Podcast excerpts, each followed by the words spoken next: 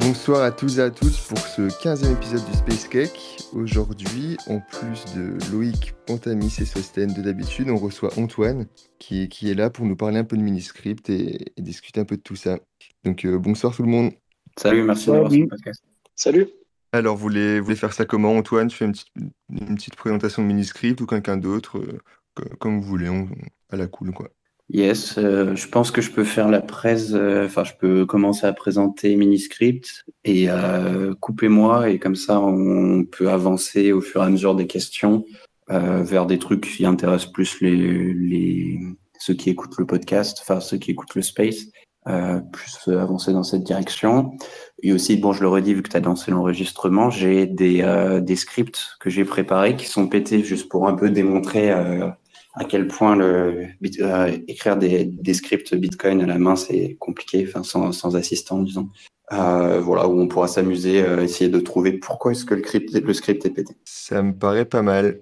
Et du coup, j'en profite pour préciser encore une fois que n'importe qui peut poser des questions. N'hésitez surtout pas à demander la parole. C'est en bas à gauche si vous êtes sur Twitter mobile.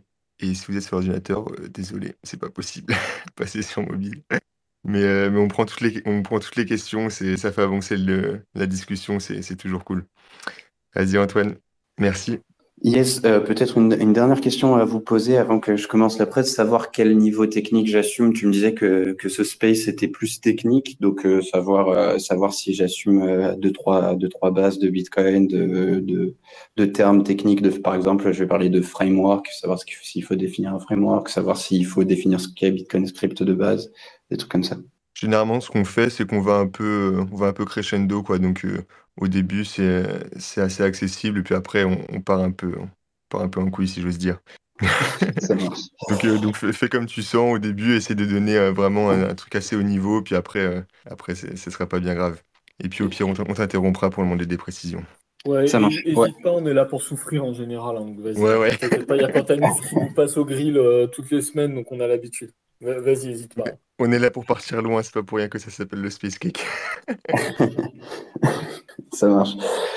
Ok, bon, et ben alors, euh, Miniscript, c'est un framework qui permet de d'écrire des, euh, des scripts Bitcoin de manière safe. Euh, voilà, merci, au revoir. non, c'est un, c'est un, un framework qui, va, qui a été euh, inventé par euh, euh, Pieter euh, Andrew Polstra et ensuite qui, est- qui a Sanket Kanjalkar qui les a rejoints, qui a pas mal contribué aussi.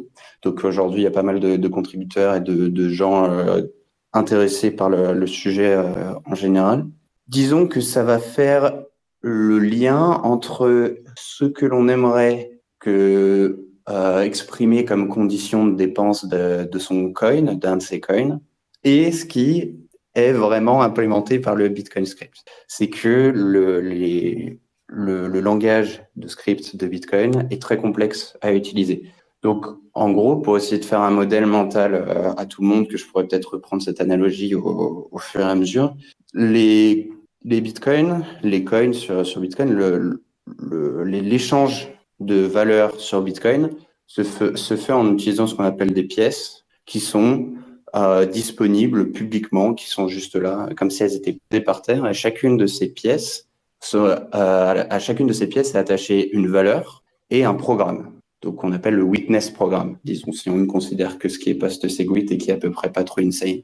Et euh, pour pouvoir dépenser, n'importe qui peut dépenser n'importe quel coin, n'importe quelle pièce qui est posée par terre, s'il arrive à, à donner, euh, de, ah, c'est compliqué de traduire, de donner en entrée, euh, de faire tourner le programme et de lui donner des données telles que le programme s'exécute correctement. Donc n'importe qui peut ramasser la pièce par terre. Il y a 80 millions de pièces aujourd'hui. C'est ce qu'on appelle les UTXO. Euh, n'importe qui peut, peut dépenser une pièce tant qu'il donne euh, au programme qu'il arrive à satisfaire le programme, à le faire euh, tourner correctement. Et pour ça, eh ben, il faut donner des données. Cas d'exemple typique, le programme, c'est euh, une clé publique et ensuite une opération qui dit check une signature contre cette clé publique. Eh ben, il va falloir donner une signature valide pour cette clé pour pouvoir dépenser la pièce. Et en fait, ces programmes peuvent être beaucoup plus compliqués, enfin beaucoup plus intéressants. Et euh, le langage Bitcoin scripts pour écrire ces programmes. Ah, le terme de ces données, c'est le witness, d'ailleurs. Sont les witness data, ou le witness euh, de manière générale. Et c'est, euh, ça va être un langage de script qui, va permettre de faire pas mal de trucs, mais il est complètement insane. Il est, juste, euh, ça a l'air d'être un espèce de rajout par Satoshi euh, à la fin de, de Bitcoin. Euh, c'est très bien qu'on puisse faire ça, c'est super intéressant, mais euh, ouais, on aurait pu le faire de, manière beaucoup plus, beaucoup plus sane. Et disons que Miniscript, c'est un framework, donc ça va être quelque chose au niveau applicatif, un, un logiciel qui va permettre de raisonner à propos de ces programmes, euh, de pouvoir comprendre ce qu'ils veulent dire vraiment. Donc, c'est-à-dire qu'on va parler de sémantique. C'est qu'est-ce que le script que j'ai en face de moi, ce Bitcoin script, veut vraiment dire et qu'est-ce qu'il encode vraiment comme condition. Pas euh, ce que moi je crois qu'il encode, ce qu'il encode vraiment. Et donc, ça va vraiment être un outil d'analyse, en fait, Miniscript. Donc, ah oui, tiens, euh, aussi, pour commencer, peut-être ce que, ce que Miniscript n'est pas. Miniscript n'est pas un compilateur. On va avoir plusieurs langages sur Miniscript pour ceux qui ont déjà bidouillé avec Miniscript sur le site de Peter. On va, on va avoir le, la Polity Language, qui va être un, langage euh, plutôt haut niveau de, pour, qui va décrire des conditions de dépenses, soit une clé de Alice, soit une clé de Bob après euh, 42 blocs. Et ensuite, ce langage peut être compilé en Miniscript. Mais Miniscript en lui-même, c'est pas un compilateur vers du script. C'est-à-dire que c'est un un à un avec un Bitcoin script. Du Bitcoin script, on peut aller en Miniscript et du Miniscript, on peut aller à un Bitcoin script, mais ce sera toujours le même. Enfin, ça dépend du, du sens. Mais bref, gardez en tête que on va pas compiler un Miniscript en Bitcoin script. Et euh, qu'est-ce que je disais? Ouais, en gros, ça va être un outil d'analyse et euh, qui, va avoir deux propriétés fondamentales pour euh, pour de l'analyse. Le premier, c'est la, euh, soundness. Donc, il va être cons consensus sound. Donc, il va être, je ne saurais pas comment, de consensus.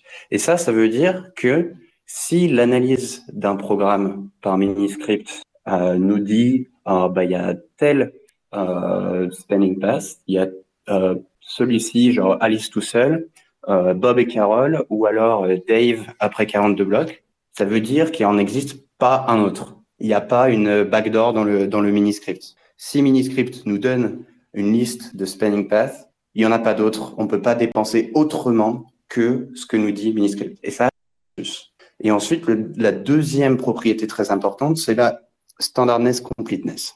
C'est-à-dire qu'il va être complet par les règles de standardness. Les règles de standardness sont des règles un petit peu plus strictes que les règles de consensus qui sont renforcées par la plupart des...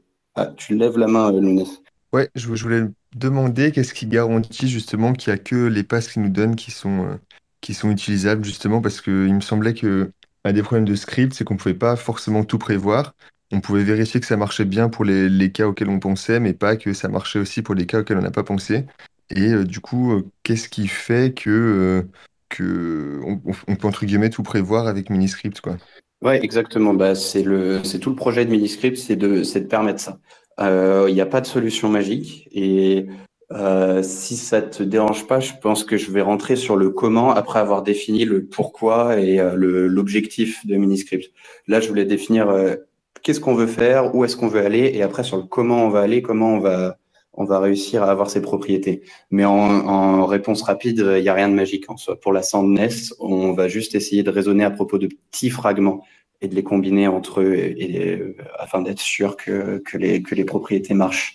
Mais euh, on n'a pas une technique révolutionnaire en fait. C'est juste qu'on va essayer d'avoir euh, ce framework qui va être validé, qui va avoir des relations validées entre les petits fragments euh, que des experts auront vérifié et qui pourront être utilisables de manière générale. Tandis qu'aujourd'hui, euh, tu vas avoir euh, le template de Pay to Public Cache qui est euh, validé, euh, qui a l'air de pas avoir de, de path euh, autour. Quoi. Et tu, tu es obligé de provide le, la vraie clé et une signature pour la cette clé. Et, tu vas avoir un autre template, j'arrive sur ce Tu vas avoir le pay to witness script hash où tu es obligé de, de, de provide le script et de remplir les, les conditions du script, le check multisig, bref, tous ces templates là. Mais euh, s'il y a un mec qui arrive et il veut faire bah, une clé euh, time locked et une clé immédiatement même les gens calés font des erreurs, on en parlera peut-être sûrement après, euh, le vérifie, ensuite qu'ils soient intégrés euh, dans tous les wallets, ensuite qu'ils soient intégrés dans tous les signing devices, et euh, ensuite, bah, si on veut mettre de clé, bah, il faut tout recommencer du début. Le but, c'est d'avoir de, à faire ce travail, on va pas y couper, mais on le fait de manière générale. Mais après, je, viendrai plus sur la technique, sur comment est-ce qu'on fait ce travail exactement. Ouais, Sosten? Ouais, c'était sur ce point aussi, il me semble, mais peut-être ça n'a rien à voir, tu vas me dire. Il me semble que ce qui rend le, justement cette, analyse possible, c'est le fait qu'on a euh, gardé euh, finalement assez peu de opcode qui existent dans script et qu'on en a enlevé beaucoup. Et euh, il me semble que c'est ça qui fait qu'on peut garantir aussi que justement les scripts vont, vont pas s'exécuter de façon imprévue ou voilà parce que finalement on a un petit subset d'opcode qui est bien défini qui fait pas des il n'y a pas de funky stuff ou, euh, exact, exact. ou alors ça n'a rien à voir non pas du tout c'est un paramètre aussi. et tu fais bien de me le mentionner parce que c'est quelque chose que j'ai oublié de, de, de, dire aussi dans les il y a, y a pas mal de, de, trucs que de, d'incompréhension sur Miniscript. Que un c'est pas un changement de consensus. Deux c'est pas un compilateur. Et trois c'est exactement ce que tu dis Substan. C'est que ça ne va pas euh, modeler Bitcoin Script dans son entièreté. Ça va euh, être seulement un petit euh, nombre d'opcodes parce que euh, les autres, on n'arrive pas à raisonner de manière générale. C'est-à-dire qu'il y y, a, des opcodes tellement random, ils vont, avoir des, comportements bizarres que, par exemple, tu as, je crois que c'est ifdup. tu vois, si tu essayes de, de raisonner à propos des opcodes, tu vas dire, Bon, en gros, sur Miniscript, tu as des opérandes et tu as une stack. Et euh, du coup, as, euh, lui, il va pusher un truc sur la stack, lui, il va prendre des trucs sur la stack. Et tu as euh, ifdup, par exemple, il va conditionnellement changer la taille de la stack. C'est le seul opcode de tout ce qui va conditionnellement changer la taille de la stack. Donc, ça peut être un petit peu compliqué de raisonner de manière générale que dans n'importe quel sens, si tu le combines avec n'importe quoi, ça va pas tout péter.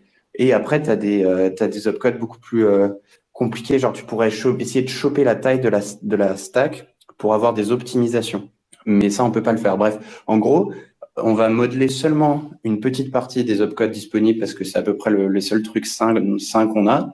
Et on pourrait théoriquement avoir des c'est pas par mini-scripts. Mais euh, on est pas, beaucoup moins sûr de qu'ils soient sound du coup à la fin. Ouais, Panta Ouais, euh, moi c'est juste une question de vocabulaire. J'insiste beaucoup sur le fait que Miniscript n'est pas un compilateur et que c'est un framework. Donc, alors moi, je parle naïvement.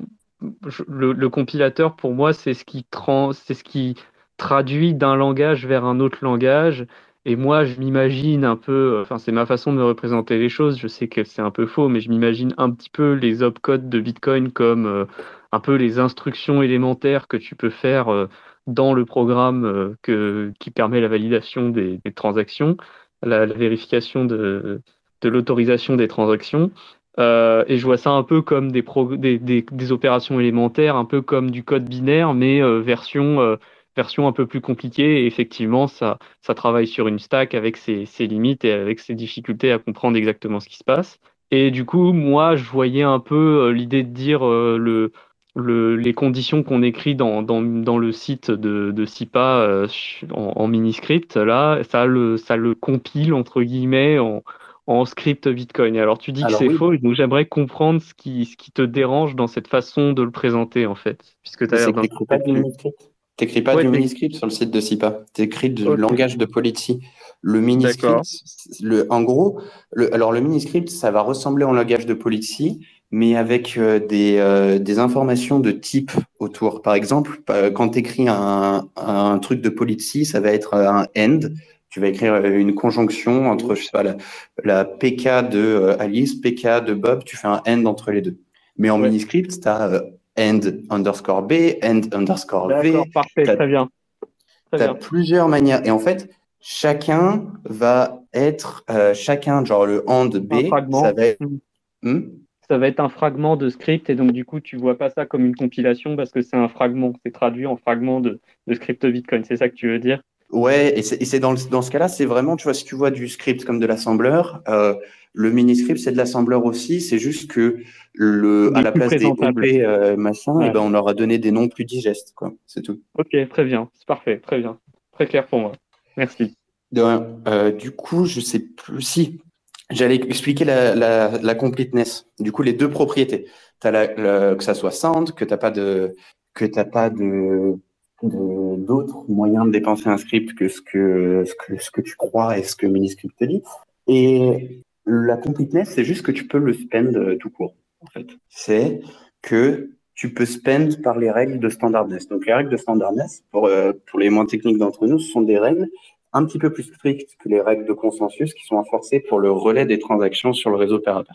Et donc, c'est pour ça que tu veux de la soundness par le, par le consensus, parce que tu veux pas de la soundness par la standardness, parce que le consensus est moins strict. Donc théoriquement, tu, tu pourrais avoir des, des, passes qui sont pas autorisables par la standardness, mais, mais par le consensus, oui.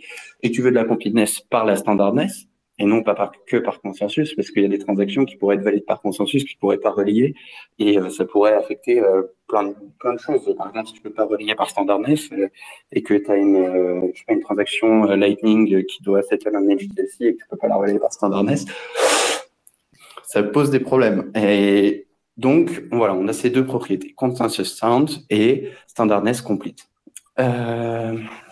Je vais juste intervenir pour euh, dire à l'auditoire euh, ce ce qu'on veut dire par standardness, c'est qu'en fait dans Bitcoin, il y a des transactions valides qui sont dites non standards.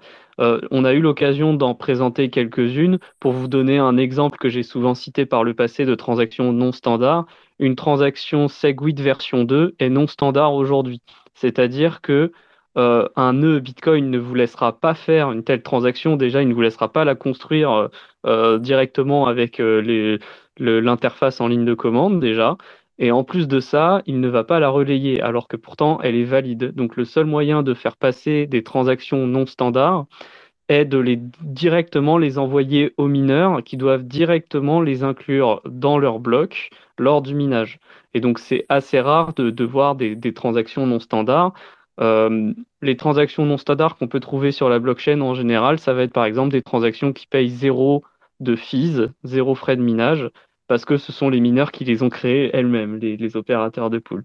Voilà. Et donc euh, ce, que, ce que veut dire Antoine ici, c'est que euh, lorsque l'on va écrire avec Miniscript un script Bitcoin, il nous faut s'assurer que ce script respecte les règles, oui, du consensus, mais aussi de standardness, c'est-à-dire il faut que la transaction résultante de la, traduction par, euh, en mini-script de, de, nos conditions de, de dépenses, eh bien, il faut que cette transaction, ce script, soit considéré comme standard également, puisqu'il est plus difficile d'être standard que d'être valide, puisque toute transaction euh, standard est forcément valide. Donc, c'est plus difficile d'être standard que valide.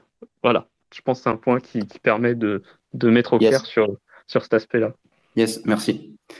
Euh, donc, euh, oui, du coup, je parlais de... Ah, mais, de la completeness pour le, la, le, la standardness et la, le consensus.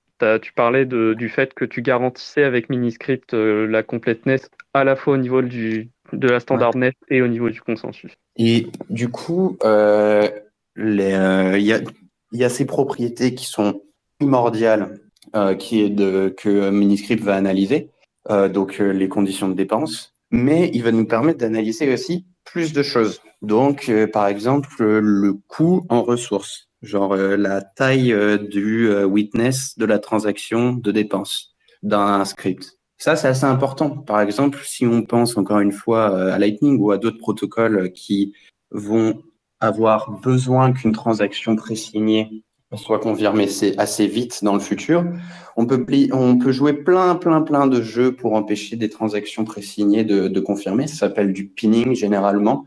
Il y a beaucoup d'attaques de, de, cette manière. Et une des, des manières de faire ça, c'est de euh, d'augmenter la taille du witness de la transaction de dépense.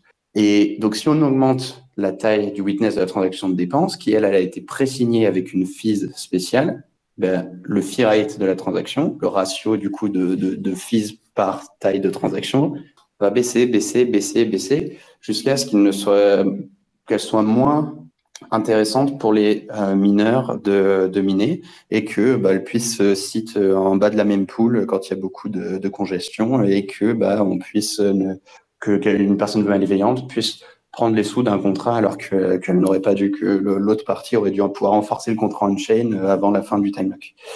Euh, donc euh, c'est pas évidemment euh, Miniscript ne résout pas tous les problèmes de, de pinning loin de là, mais c'est assez intéressant de, de, voir qu'il y a des outils qui permettent d'aider aussi de ce côté, qui vont être exécutés lorsqu'on va dépenser depuis n'importe euh, depuis n'importe euh, nombre d'opérants de, signature, euh, qui va pouvoir permettre de, raisonner à propos de la malléabilité aussi. Donc, euh, en fait, en ce moment, ça pourrait être intéressant d'avoir de la malléabilité interne, savoir que si deux parties prennent part dans un script qui ne se font pas confiance, comme c'est le cas aujourd'hui tous les jours sur Lightning, à quel point chacune des deux parties peut maler le, la les transactions de dépenses? Pour l'instant, Miniscript se restreint à la malléabilité euh, d'une tierce partie. Donc une personne qui est extérieure au script, à quel point est-ce qu'elle va pouvoir malayer une transaction et, euh, et voilà. Et du coup, euh, tout ça, ça va nous permettre d'introduire deux concepts. C'est qu'il y a les mini-scripts qui sont valides parce qu'ils sont valides par le type system. Et il y a les mini-scripts qui sont safe ou sane. Et donc, un mini-script safe ou sain, ça va être un mini-script où toutes les conditions de dépense ne vont pas, ne vont pas avoir, euh, ne vont pas excéder le coût en ressources, euh, les limites euh, de coût en ressources de, de, de standardness. Donc, par exemple, euh, on peut avoir que jusqu'à 100, 100 euh, items sur le, de, de, witness data. Le witness, c'est une stack, c'est une pile avec des données qui sont empilées les unes sur les autres. Si cette, si cette stack, elle fait plus de 100 éléments, eh ben, la transaction n'est pas standard. Et donc, euh, Miniscript va pouvoir vous dire euh, aucun de, des spending passes, des paths qui sont euh, disponibles dans ce programme ne requiert une stack supérieure à 100. Et donc, ça veut dire que si trois parties prennent part d'un script, si euh, chacune des trois parties l'analyse avec Miniscript, si Miniscript dit OK, c'est bon, c'est safe, ça veut dire qu'ils vont pas se faire euh, bloquer, genre ils sont pas dans un script bizarre où en fait les deux autres peuvent dépenser, mais eux ils peuvent jamais dépenser, ils sont coincés. Euh, aussi, ça sera un script qui ne sera pas malléable et euh, attendez, j'avais une note. Ouais, voilà, euh, qui sera valide, non malléable, qui n'a pas de mix de time lock, qui n'a pas de clé dupliquée. Et voilà, et les, les maximums de, de, de, ressources par standardness euh, ne, ne, dépassent pas les, les maximums de, de limites de standardness sur le, la consommation des, des ressources. Pour le, les clés dupliquées, ouais, vas-y. Ouais, justement, j'ai une question sur euh, pourquoi il y a ce critère sur euh, les clés dupliquées Je ne comprends pas très bien quel est le risque avec le fait d'avoir des, des clés publiques dupliquées dans plusieurs spending paths possibles. Bah, c'est compliqué de raisonner à propos de la malléabilité parce que les signatures peuvent être replay. Les signatures ne committent pas à une seule partie. quand tu signes, tu commites pas une seule partie du script, vu qu'on n'utilise pas de, de code d'up-code séparator. Euh, du coup, bah, elles peuvent être répliquées de gauche ou à droite, et du coup, tu sais jamais trop quelles conditions ça va ouvrir. Donc, plutôt que de s'ouvrir à une, une, une, analyse qui serait très très complexe, voire, euh, voire plus que ça, euh, on restreint juste à ne pas avoir de clé dupliquée, parce que tu peux toujours générer une nouvelle clé, ça coûte rien. Ok, d'accord. Donc c'est pour éviter de la malléabilité sur les signatures, c'est ça? Pour éviter, pour éviter de le replay des signatures. signature, euh, c'est pour éviter qu'une signature puisse être utilisée pour deux chemins de dépenses différents et que du coup ça fasse de la malléabilité externe potentielle, c'est ça? Bah c'est pas externe dans ce cas-là, mais du coup oui c'est pour raisonner euh, à propos de, ouais. c'est juste parce que les signatures peuvent être triplées quoi. Ok. Euh, et pour les time lock mix, euh, donc on, sur, Bitcoin on a des time lock relatifs, des time lock absolus. Euh, pour les deux types de time lock, ce qui se passe c'est que le programme, les, les opérandes dans le script, ce qu'elles font, c'est que l'enforcement des time locks, il est indirect. C'est que les opérandes dans le script, elles vont bloquer une partie de la transaction de dépense, presque comme un covenant avec de l'introspection pour les amateurs. Et elles vont bloquer euh, une valeur ou la fixer à une, à une certaine valeur. Donc, pour les time locks relatifs, elles vont fixer la sequence des inputs. Et pour les time locks absolus, elles vont fixer le n lock time de la transaction de dépense. Euh, et du coup, si elle le fixe, eh ben, le n-log time a un meaning par consensus qui dit que la height ou euh, un certain timestamp. Et pareil pour la condition, pour la n sequence, mais relativement au coin que cet input dépense. Et ce qu'il y a, c'est que chacun de ces deux champs sur la transaction de dépense peut être exprimé à la fois en secondes, en timestamp, et à la fois, enfin en multiple de secondes, et à la fois en block height, mais pas les deux en même temps. Et donc techniquement, on pourrait avoir un mini script qui serait euh, euh, soit bêtement euh, 3 sur 3 entre une clé, un, un time lock en seconde et un time lock en bloc, et qui serait indépensable parce qu'il il requerrait une transaction qui a mis son champ de time lock, que ce soit le unlock time ou la sequence, à la fois en mode seconde et à la fois en mode, en mode height. Donc euh, c'est c'est pas possible, c'est juste euh, indépensable. Donc c'est un bon moyen de bloquer ces coils aussi euh, en, en utilisant des Bitcoin scripts à la main.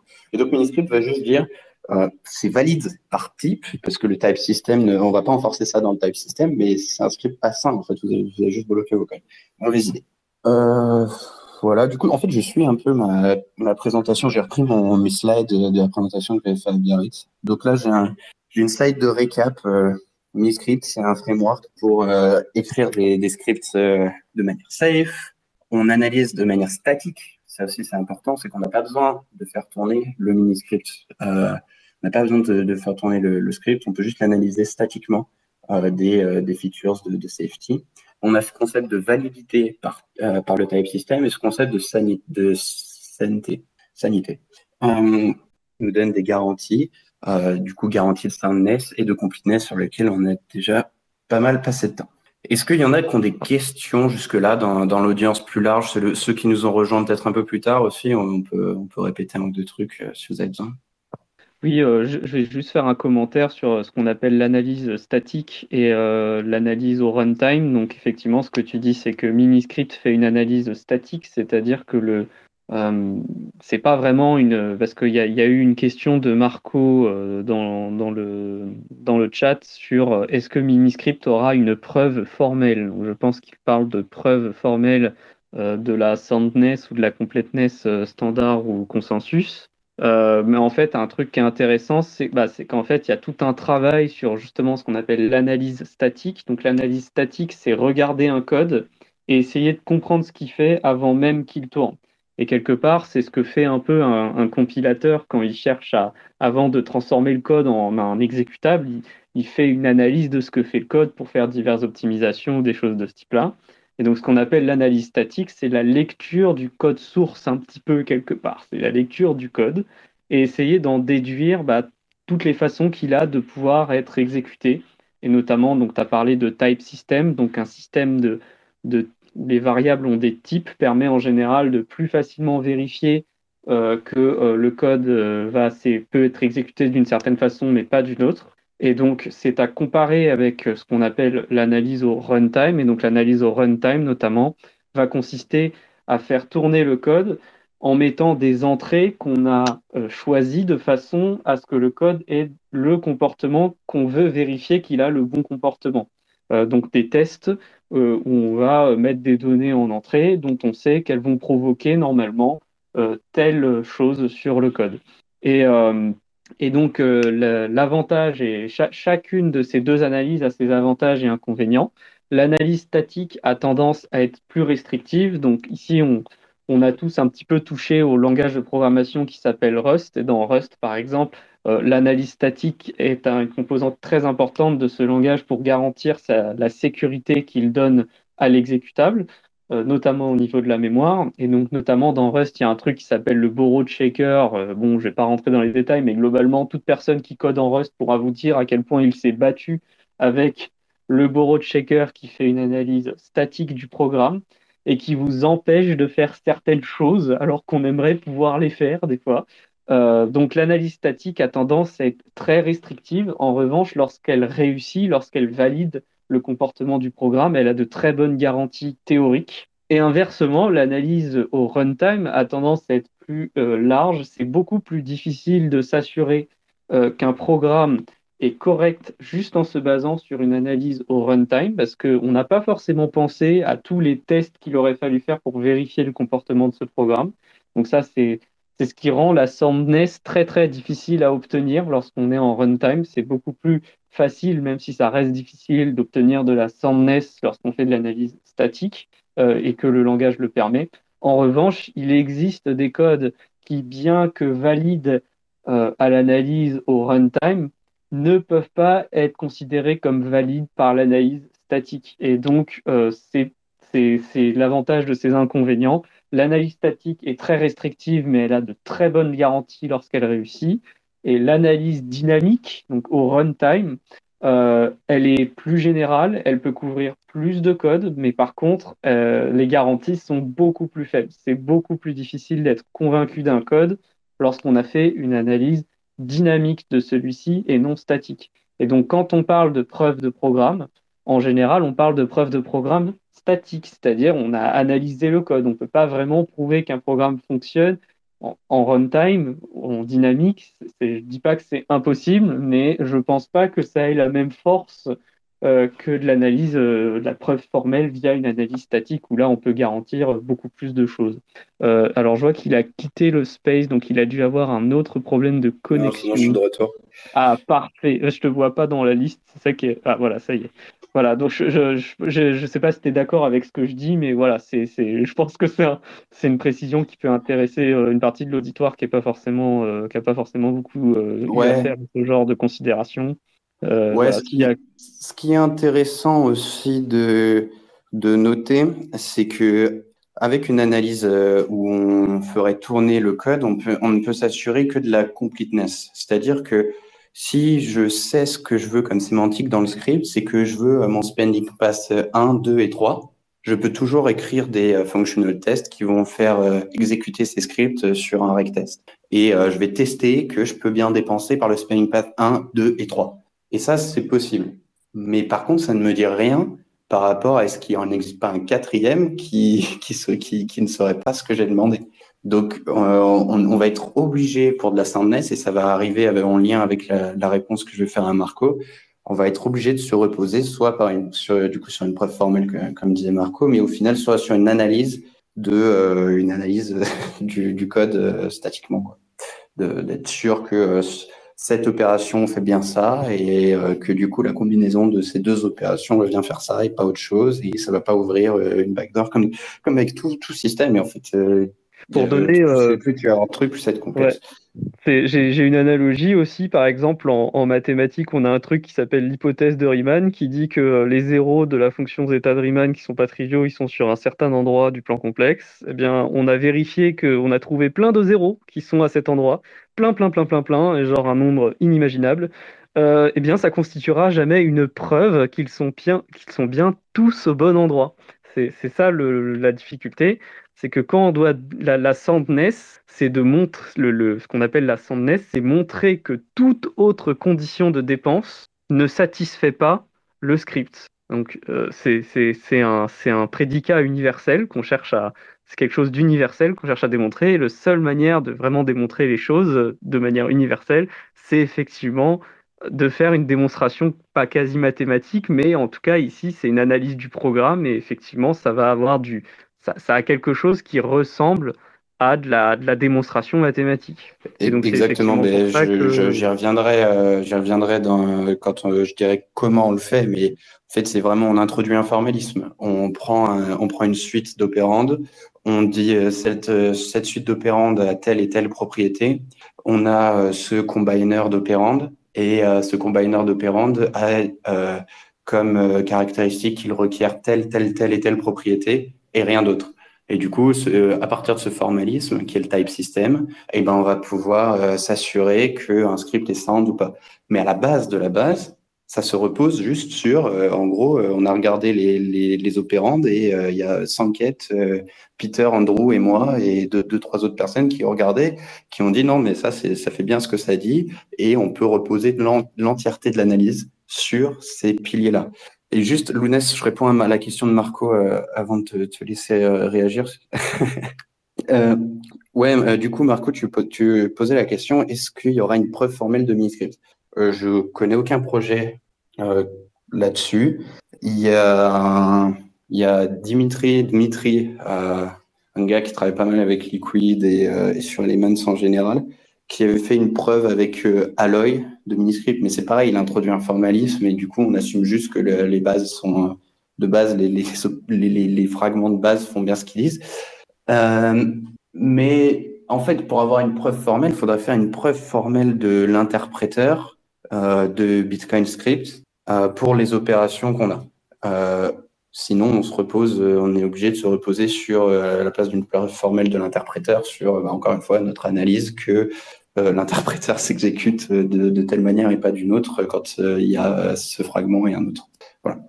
Ouais, Lounes Ouais, moi c'était une toute autre question. C'est euh, Gilles qui, qui s'étonnait que des timelocks euh, puissent s'exprimer en secondes et qui se demandait si c'était pas dangereux et, et qui, qui fait la, référence de temps dans ces cas-là? J'ai pas compris la question. Euh, ouais, c'est Gilles qui s'étonne qu'un timelock puisse être exprimé en secondes Ah oui, qui se la référence de temps, c'est un, bit, les, les champs, c'est, ce sont des, des entiers sur 32 bits. Et du coup, tu as un des bits. Quand il y a 1, et ben, ça veut dire que, tu vas, que le champ doit s'interpréter comme étant un timestamp. Quand il y a 0, ça s'interprète comme une block height. Ouais, j'en avais parlé de ça. Euh, il, disait surtout ça au niveau de. Est-ce que c'est pas dangereux de, de, faire ça? Parce que la, le timestamp des blocs est assez relatif oui, c'est pour ça qu'on n'utilise pas directement en fait le. Ah, euh, on utilise le median time, time passed pour euh, Les, blocs. On utilise la médiane des timestamps sur les 12 derniers blocs. On n'utilise pas euh, le timestamp de un seul bloc. Justement, c'était le avant de faire passer le BIP 68 ou alors c'est le BIP 68. Bah, juste avant de faire passer oui, le. c'est bien le BIP 68. C'est bien le BIP 68. Je sais que j'ai effectivement... mais avant, euh, les sequences sur Bitcoin n'avaient pas de, euh, non, forcé, il n'y avait aucune règle de consensus sur les sequences. Donc, tu avais euh, quatre euh, octets par input. C'est quand même non négligeable d'une transaction qui pourrait être utilisée pour faire un soft fork. On pourrait ajouter de nouvelles règles sur ces quatre octets qui sont dans chaque entrée de transaction. Il y a eu plein de tergiversations, mais la plupart des gens, ça, la plupart des gens, c'était 2014-2015, hein, donc il n'y avait pas, pas qui était, euh, très technique sur Bitcoin, sont dit on va utiliser ce champ pour faire un timelock qui est relatif par rapport à la, pièce que dépense cette entrée de transaction. Et donc, on, euh, et donc on va utiliser la, sequence. Et euh, avant de faire ce, changement de consensus, vu qu'il voulait avoir le, le, même, la même propriété que le nlock time qui était déjà là, en, soit en timestamp, soit en block height. Ils se sont dit, euh, faut déjà qu'on change le, euh, la règle de timestamp pour les log time à être sur une MTP, medium time passed, plutôt que, que sur le time du bloc. Comme ça, ça, ça line et, la, la raison, game les time locks. C'est ça. En fait, la raison, c'est que c'est le seul, c'est le seul timestamp dont on peut garantir qu'il est monotone, en fait. Euh, dans euh, le, timestamp du dernier bloc n'est pas monotone. On pourrait s'attaquer. Euh, est-ce que est qu'il y a des. Je sais pas si on va pas perdre tout le monde. Je sais pas si les gens écoutent ça en background ou s'ils sont chauds de, de, faire le petit jeu des scripts là. Tu nous entends? Euh, Ouais, là je t'entends, Lunes. ah, c'est que tu m'entends pas. Je ouais, pense. ça, ça, a dû couper un moment. Il y, a, y a Ponta qui était en train de, de rajouter quelque Ah merde, désolé. Du coup, je crois que ah j'entends pas Ponta. Non, mais c'est tellement random. Ouais, c'est ça, il m'entend pas. Ouais, c'est bizarre, je crois que je crois que tu l'entends pas. Et je te dis quand il a fini. ok. Donc ce que je voulais dire, c'est que euh, le median time pass, donc en fait c'est la médiane, c'est le temps médian des 11 derniers blocs pour être précis. Donc ça correspond à peu près au temps du sixième bloc de d'avance. C'est pour ça qu'on retrouve un peu cette considération de six blocs de confirmation euh, avant de considérer qu'on est payé dans, dans, le white paper de Satoshi. Euh, ce temps médian est le seul dont on est sûr qu'il va croître. C'est-à-dire qu'un bloc, euh, le, timestamp d'un bloc peut éventuellement être inférieur au timestamp de son, du bloc précédent. C'est pas interdit parce que bah, ne garantit pas que l'horloge des mineurs elle soit parfaitement synchronisée avec l'horloge de tout le reste du, de tout, les, tout le reste du réseau. Et donc, euh, du coup, on fait ce, cette médiane pour être un peu plus sûr euh, que bon, le timestamp augmente parce qu'on a quand même besoin d'utiliser le timestamp pour faire le calcul d'ajustement de, difficulté par la suite. Donc il faut quand même qu'il soit pas trop dégueulasse, mais il n'y a pas besoin qu'il soit très précis. Et donc effectivement, le, le BIP 68 euh, permet de spécifier des temps en secondes. En fait, il les spécifie en paquets de 512 secondes, 2 puissance 9 en gros. Euh, et euh, donc quand on met 1, ça correspond à 512 secondes. Et euh, il regarde ça par rapport au temps médian des 11 derniers blocs, donc le median time pass. Et c'est ça qui permet d'éviter effectivement qu'il y ait des problèmes si le temps venait à reculer lorsqu'on a des, des sur l'horloge des blocs, si on a des considérations sur temporelles sur des, des, des, des N séquences. Voilà, c'était ça que je voulais dire. Parfait, merci. Et du coup, on a Kevin, euh, Kevin qui a rejoint. Salut Kevin. Salut. Euh, ouais, non, c'était juste pour dire qu'il y avait des problèmes euh, avec les micros et tout. Je suis dans la même maison qu'Antoine, donc je peux lui passer mon téléphone. Ah bah à la limite, ouais. C'était le graphine le, le problème, on se disait. Allez, j'y vais. Parfait, le sauveur. Bon, je pense qu'on va pouvoir commencer à faire euh, ce- le petit exercice euh, qu'Antoine nous a donné, euh, qu'il aime bien présenter. Donc, faut qu'il arrive à, qu'il arrive à lancer ça. Allô? Allô? J'a- J'arrive avec, avec le, le profile de Kevin. Yes. Bon, bah, on va peut-être pouvoir. on se disait que oui, on allait, comme, comme tu dis, comme tu proposais, on va peut-être faire un petit exercice pour le petit exercice que tu as proposé d'interprétation de script Bitcoin un petit peu, un petit peu originaux pour, pour que les gens comprennent un peu le problème. Yes. Voilà, du coup, c'est euh, le but avec, ce, euh, avec euh, ces, ces petits scripts, ce sont des, des exercices pour montrer à quel point c'est compliqué de, de raisonner à propos du, des, des scripts et qu'ils ont des, des comportements surprenants. Et, mais sans aucun cas un truc complet, c'est juste des, des trucs que j'ai que j'ai écrit rapidement avant euh, Biarritz, juste à une heure avant ma presse, quoi. Donc euh, il, doit- il y a plein d'autres comportements bien plus démonstratifs, mais bref, c'est ce que c'est ce que j'ai pensé. Je pense que c'est c'est déjà c'est déjà assez démonstratif. On peut commencer par le par le premier, le plus petit. Donc, Ouais, pour- ceux qui nous suivent en direct, je vous ai épinglé les, épinglé les, les screenshots sur le space. Euh, du coup, le, le premier, je peux essayer de le lire. Le- la suite, ça sera de plus en plus dur de, de les lire. Mais le, le premier, c'est juste push 100 sur la stack. Ensuite, c'est up check sequence verify. Ensuite, c'est push la clé publique de, de Alice sur la stack. Et ensuite, c'est check sig. Donc, euh, check une signature pour cette clé. Est-ce que ceux qui sont en direct et qui check le script, le premier, le plus petit, voient ce qu'il y a de problématique avec ce script? Alors moi, moi j'ai une vague idée, mais je, je m'en rappelle un peu, donc euh, je vais laisser répondre les autres. Moi, je, je suis, je suis pas sûr, mais je dirais qu'il manque un up drop quelque part. Euh, je, je soupçonne que euh, on doit avoir, euh, si je me souviens bien, le che- check sequence verify, il va euh, pousser, euh, il va pousser 1 sur la stack si, euh, si c'est valide. Et on le drop pas, donc c'est euh, c'est peut-être un problème si on pousse euh, la clé publique euh, d'Alice derrière et un check sig. Exact, mais pas, enfin presque exact. Presque. Euh, ouais. Ouais, presque. C'est bonne, euh, bien rappelé pour Check Sequence Verify, mais en fait, le truc, c'est que Check Sequence Verify, il push rien sur la stack pour que ça soit un soft fork. C'est que Check Sequence Verify, il a été introduit pour pouvoir accéder, enfin, pouvoir contraindre la sequence de l'input qui va dépenser, de la transaction qui va dépenser. Et il a été introduit à partir des hop-nop introduits par Satoshi. Mais euh, le concept des hop-nop, il n'était pas très, très bien pensé, c'est-à-dire qu'en fait, on va pouvoir faire un soft fork uniquement si le, le NOP ne, ne touche pas la stack. Et du coup, bah, pour que ça soit un soft fork, il ne va pas toucher la stack. Il va juste arrêter l'exécution du script si euh, la sequence est inférieure ou égale à, la, valeur. Et, euh, et enfin, d'autres d'autres checks. Et en gros, si le, si le time lock est pas bon, il va arrêter l'exécution. Et donc, il faut qu'on vire la valeur euh, qui, qui va rester sur la stack. Parce que là, du coup, si on suit l'exécution euh, opcode par opcode, c'est qu'on va pusher 100, on va faire le check sequence verify. Disons que la sequence du, de, de la transaction qui dépense de l'input, c'est 100 aussi. Donc, on n'arrête pas l'exécution, on continue. On pousse une public key et le check C qui va s'exécuter en prenant le 100 qui est, toujours sur la stack comme étant la signature. Et du coup, le 100, ça sera toujours une mauvaise signature et le, script est du coup jamais dépensable. Et du coup, pour le fixer, vous le verrez dans le, dans le spoiler euh, alerte, l'autre comment, qui, qui dit euh, euh, qu'il faut mettre un up drop après le up sequence verify. Du coup, euh, c'est avec le script corrigé, ça donne, on push 100, on fait un check sequence verify, on dit que ça va pas arrêter l'exécution parce que la sequence est bonne, on drop le 100 qui est resté sur la stack, on pousse une public key et on check et on fait un check sig. Et du coup, là, il faut que la sig elle soit passée euh, par, le witness, une bonne signature pour cette clé. Bon, c'était juste un, petit exemple simple pour se chauffer.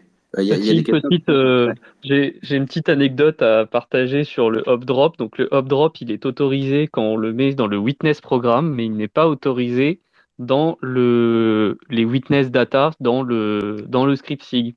Et ça, j'avais eu l'occasion de vous dire qu'on a euh, supprimé la possibilité de mettre de tels opcodes dans les scripts SIG et autres données qu'on pousse pour la validation lorsque l'on veut dépenser UnityXO. Euh, on les a retirés justement pour éviter la malléabilité. Donc ici, on peut faire un OP drop parce qu'on est dans le witness programme, c'est-à-dire que c'est ce qu'il y a dans l'adresse. Voilà, je précise parce qu'on a eu l'occasion de dire que OP drop n'est pas autorisé dans les scripts et tout ce qui est euh, ce type de, structure. Voilà. Yes, on fait, bien la, on fait bien la différence entre le programme qui va se trouver dans les pièces, dans les UTXO, dans les, les sorties de transactions, ça, c'est le programme qui va contenir des, opérations et le, les données qu'on passe au programme, c'est le witness qui va se contenir dans les euh, entrées de transactions. Et euh, on ne mélange pas les deux. Même, même de manière générale, bon, là, dans le cas de Bitcoin, c'est encore plus insane d'avoir déjà pensé à, mélanger les deux. Mais dans le cas des, programmes en général, on essaie quand même de, de, résoudre, de raisonner quand même en, mélangeant pas les données euh, et en n'exécutant pas des, des, programmes quand on, quand on input des données. On passe au, on passe au deuxième.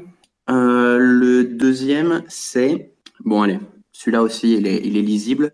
Checker, euh, c'est le, du coup, en gros, il y en a juste un troisième qui est un petit peu plus gros. C'est, le deuxième screenshot euh, de mes slides. Le deuxième, c'est on pousse une, une, clé publique de Alice sur la stack.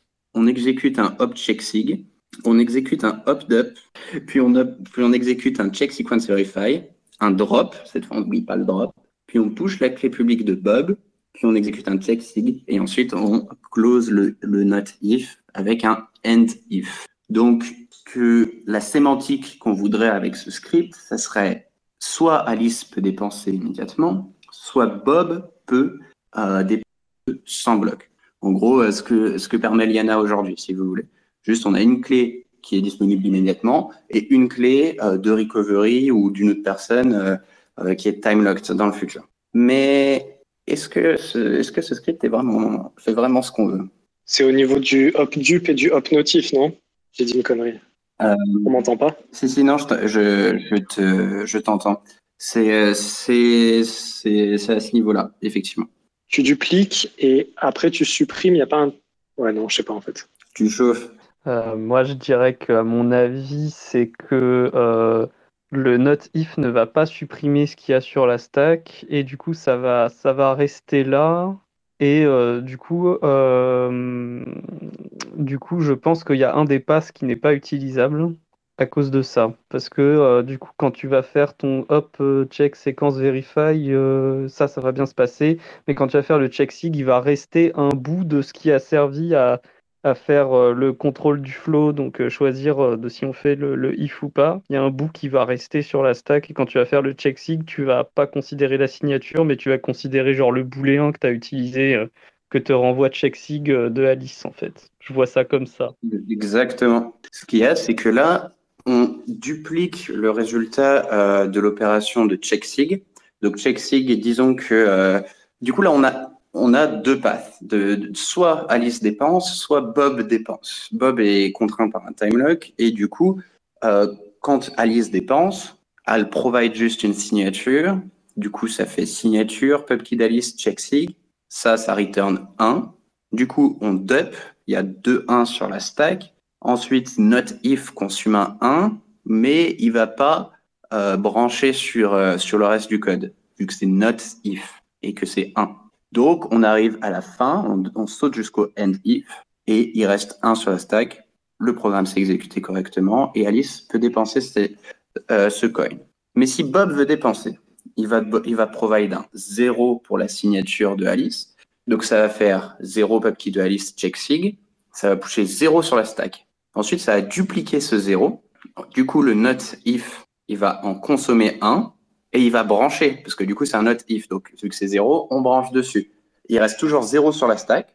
On push 100, on fait le check sequence verify, on drop le 100. Donc, après ça, il nous reste toujours le 0 sur la stack et on check la sig de Bob avec une signature qui est tout le temps 0. Du coup, qui est tout le temps euh, invalide. Et du coup, pour essayer de prendre un petit peu de hauteur, ça, c'est un cas qui, euh, disons, si on avait un software qui est mal testé, on pourrait euh, faire un wallet qui utilise ce script euh, on pourrait faire un Liana, tiens, qui utilise ce script et qui va être testé euh, tout le temps avec le pass de Alice. Genre, on fait une transaction à ce script, tac, on dépense avec Alice, ah bah ça marche, ça fonctionne. On a des tests euh, fonctionnels pour ça, machin, tac, on le déploie. Et en fait, le jour où on veut récupérer ces coins du, du enfin, où Bob veut utiliser le, le, le pass de recovery, bah, il est bloqué, il peut pas. Donc c'est encore un, ça c'est encore un type de bug de, euh, de completeness. Donc c'est un, un type de bug qu'on peut tester pour, pour essayer de prévenir. Mais euh, le suivant est plus intéressant. Ah, je vais peut-être parler du fixe. Le fixe, c'est le fameux if dup dont je parlais au début. C'est qu'en fait, à la place du dup, il faut mettre un nouvel opcode qui s'appelle if dup, qui va dupliquer le, euh, le dernier élément de la stack seulement si c'est pas zéro. Et du coup, quand c'est zéro, et eh ben ça va consommer le zéro, il y aura plus rien sur la stack, et il faudra une signature de, Bob. Et, euh, et, il pourra dépenser correctement. Vous avez la solution dans l'autre commentaire euh, de oui c'est marqué spoiler euh, spoiler. Ok, allez troisième et dernier. Celui-là il est un petit peu plus compliqué et encore il n'est pas énorme. Hein. Juste qu'on se rende compte que plus ça va, plus c'est compliqué. Ça, ça, ça, augmente, la complexité augmente vraiment très très très vite euh, de, de, Bitcoin Scripts parce que tu as, plein de trucs qui vont commencer à rentrer en, clash les uns avec les autres, de, de, penser en même temps. Du coup, ce troisième, c'est, euh, on va peut-être parler plutôt que de le lire là de voix. C'est ceux qui l'ont sous les yeux peuvent le lire et moi je vais plutôt parler de la sémantique du script. Là, ce qui se passe, c'est qu'à la fin, on a on a un 3 equal. Donc, on va, on va checker que quelque chose est égal à 3 et on a ces quatre espèces de fragments. Une fois, on check une signature, une deuxième fois, on check une signature, une troisième fois, on check une signature, quatrième fois, on check un time lock et après, on fait un 3 hop equal. Et en fait, à chaque fois qu'on check la sig, ben, ça va pusher 1 ou 0. 1 ou 0 et ça se add après.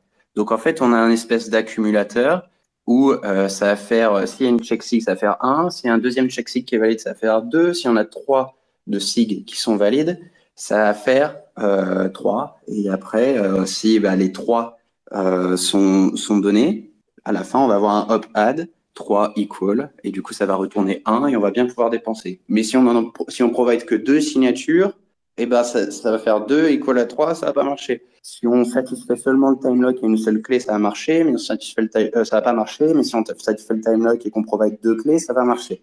Donc c'est un threshold en fait, c'est un seuil, c'est que on a quatre euh, quatre policies différentes et on a besoin de trois de ces quatre policies pour être dépensable pour euh, pour euh, pour dépenser ce coin.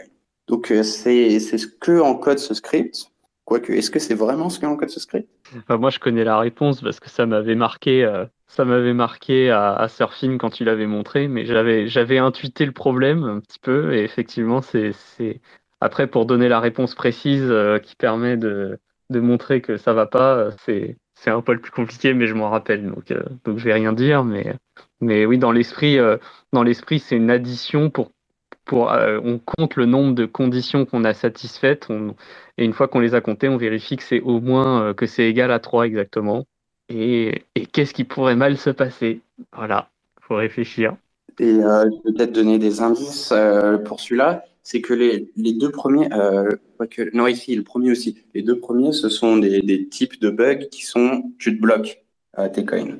Celui-ci, c'est un type de bug, tu te fais voler tes coins c'est un type, c'est un problème de soundness, c'est-à-dire qu'il y a, il y, a, il y a un moyen de dépenser ce script sans satisfaire aucune des conditions, sans donner aucune signature. Je peux, je peux euh, satisfaire ce script et du coup, entre guillemets, voler les coins parce que l'intention des, des, personnes qui ont mis des, des, clés dans ce script, elles pensaient que bah, il était protégé par euh, 3 sur 4 de euh, 3 de trois clés et, et un timeout. Ouais, si, si on push rien, si on push 0 sur la stack, ça, ça rajoute 3. Et du coup, c'est égal à. C'est pas un truc dans le genre? Si tu pushes 0 sur la stack, bah, le premier check sig va se. Va se, va se, non, ouais, non, ça fait tout 0. Non, mais je pense que tu tiens le bon bout, effectivement. Il y a, y, a, y a, une douille. Ouais, c'est genre tu, trois merdes, euh, trois data, trois ins euh, ou quelque chose comme ça sur la stack, et puis à la fin ça fait trois, et puis ça déverrouille tout, alors que tous tes tests ont échoué, mais je ne saurais pas dire exactement non plus, mais ah, c'est obligé, c'est une douille comme ça. Ah, ils sont, ils sont bons, hein, t'as vu Antoine, ils sont bons. Hein. sont pas loin. non, c'est. Attends. Putain, vous êtes bons, hein. Ah, même à, à si sortie, j'y arrivais pas alors qu'ils avaient les scripts en face du nez. Si tu push 3 et que des mauvaises, euh, des mauvaises signatures, du coup, à la fin, ça te duplique, ça te duplique 0. Il y, a, il y a un 0 qui part dans le if. pas oublier les OP swap aussi qui permettent de d'interchanger des trucs. Hein. Ouais, ouais. Non, mais il l'a, il l'a là. Tu l'as, Lounès. Ouais, tu, tu y es. Ouais, ouais, je, je l'ai presque. C'est ça. C'est que, en fait, euh, les, les if sur Bitcoin, ils vont. Euh, euh, attendez. Que je. euh, oui, voilà. C'est que ils vont brancher sur. que ça, sur n'importe quoi, pas, sur, pas uniquement sur 0 ou 1. Donc, n'importe quelle valeur qui va s'exécuter, qui va être pas un 0, quoi, ou un 0 négatif, parce que sur Bitcoin, on a des zéros négatifs. Donc, 0, c'est pas seulement un, vecteur de, de d'octets que à 0. Euh, mais juste pour faire chier, mais euh, juste pour montrer que c'est vraiment compliqué. Mais juste pour cet exemple tout simple, ce qu'il y a, c'est que on va pouvoir provide 3 à la place, euh, à la place du, euh, du 0 pour euh, dissatisfaire la troisième expression, qui est le time lock. La troisième expression, le time lock, c'est on exécute. Du coup, le, truc du time lock, le check sequence verify, il faut comprendre que c'est dans, dans ce truc un petit peu compliqué parce que justement, il stoppe tout le temps l'exécution. Donc, et là, dans ce cas-là, on n'a pas envie de, de satisfaire le time lock tout le temps. Par exemple, s'ils veulent provide trois signatures, eh ben, il faut qu'ils aient un moyen de dissatisfaire le time lock, de dire euh, non, je veux pas satisfaire le time lock, mais arrête pas l'exécution du script quand même. Donc, ce qu'on fait, c'est qu'on le fout dans un if et on passe soit 0, soit 1. Genre euh, 0, ça veut dire je veux pas dissatisfaire le time lock, et 1, ça veut dire je veux le satisfaire, et par contre, si, si, si je le satisfais pas, bah, t'arrêtes l'exécution du script. Et en fait, c'est 1, on lui passe 3. Et du coup, ce qu'il y a, c'est qu'on passe 0 au premier check sig, 0 au deuxième, euh, au deuxième check sig, 0 au troisième check sig, et on passe 3 pour le time lock. Et du coup, ça fait 3, ça le dump. Du coup, tu as 2 fois 3 sur la stack. Ça fait if, ça consomme un des 2, 3. Et euh, ensuite, 42 check sequence verify, donc après 42 blocs euh, seulement, c'est dépensable. Euh, disons que la sequence a, euh, a une valeur de 42, donc on verify, donc euh, on drop le, le, le up verify a l'effet d'un up drop, on vire le euh, 42 qui était resté sur la stack, on sort du, du if, du, et, enfin sur le end if, on sort du if, et il nous reste toujours un 3 sur la stack. Et du coup, euh, on, on add le 3 au 0, et ça fait 3 equal à 3, c'est valide, on peut dépenser, merci, au revoir. Le, problème, et ça, en fait, c'est assez intéressant et je l'ai mis justement pour montrer aussi les limites euh, de Miniscript et pour euh, parler de, de soundness et des analyses. C'est un bug de Miniscript. C'est-à-dire que ça, c'est un truc auquel on n'avait pas pensé parce que on a euh, sur Taproot, il y a une règle qui est enforcée qui est minimal if. En tant qu'argument à if, on peut seulement passer soit 0, soit 1. Et pour Segwit, c'était enforcé en standardness rule. Et ça voulait dire que si on avait cette euh, transaction d'attaque, disons, euh, pour prendre un, petit terme euh, stylé, si on avait cette, transaction malicieuse, on n'aurait pas pu la relayer sur le, le network pair à pair. La plupart des nœuds auraient refusé de relayer cette transaction. Mais si on était un mineur, on aurait pu l'inclure dans un bloc. Elle était valide par consensus dans euh, le legacy Segwit, disons, dans, dans P2WSH. Et sous Taproot, c'est plus le cas. Sous Taproot, elle serait invalide par consensus. Donc sous Taproot, on n'est pas obligé.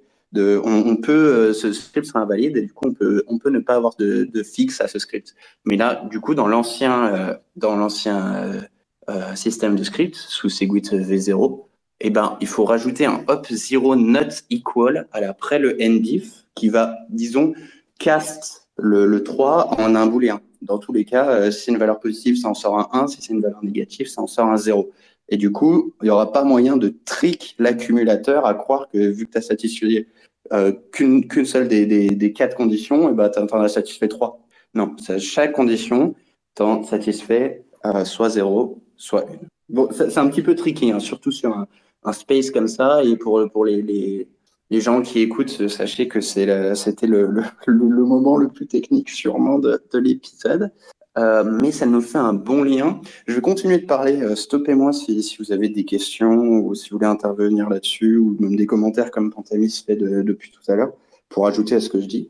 Euh, yes. Ouais, du coup, j'en profite. euh, on avait fait un Space Cake sur Segwit et j'avais eu l'occasion de parler du fait que dans Bitcoin, il y a une sorte de ce que j'appelle une stackception. Donc, c'est genre des stacks dans les stacks.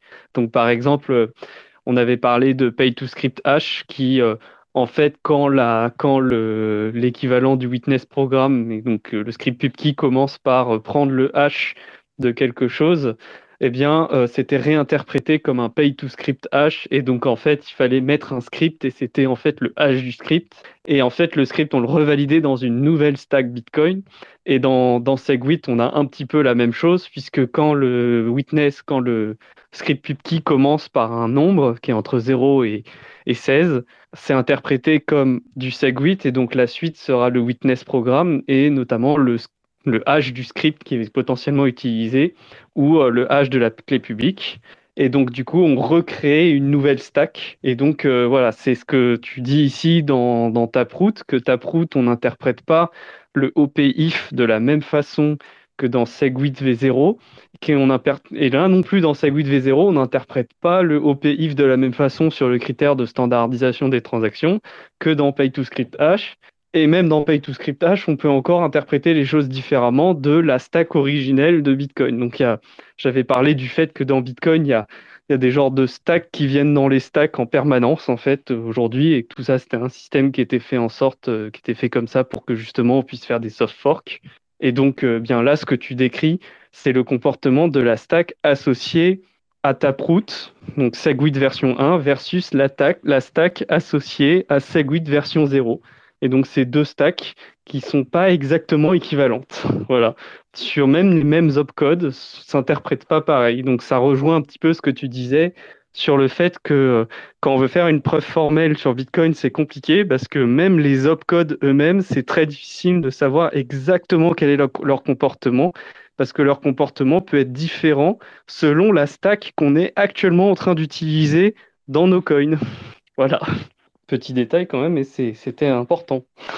Ouais, Sten Je me permets ouais, de euh, profiter euh, de ce petit, euh, ce petit blanc. moi, je vais devoir vous laisser là.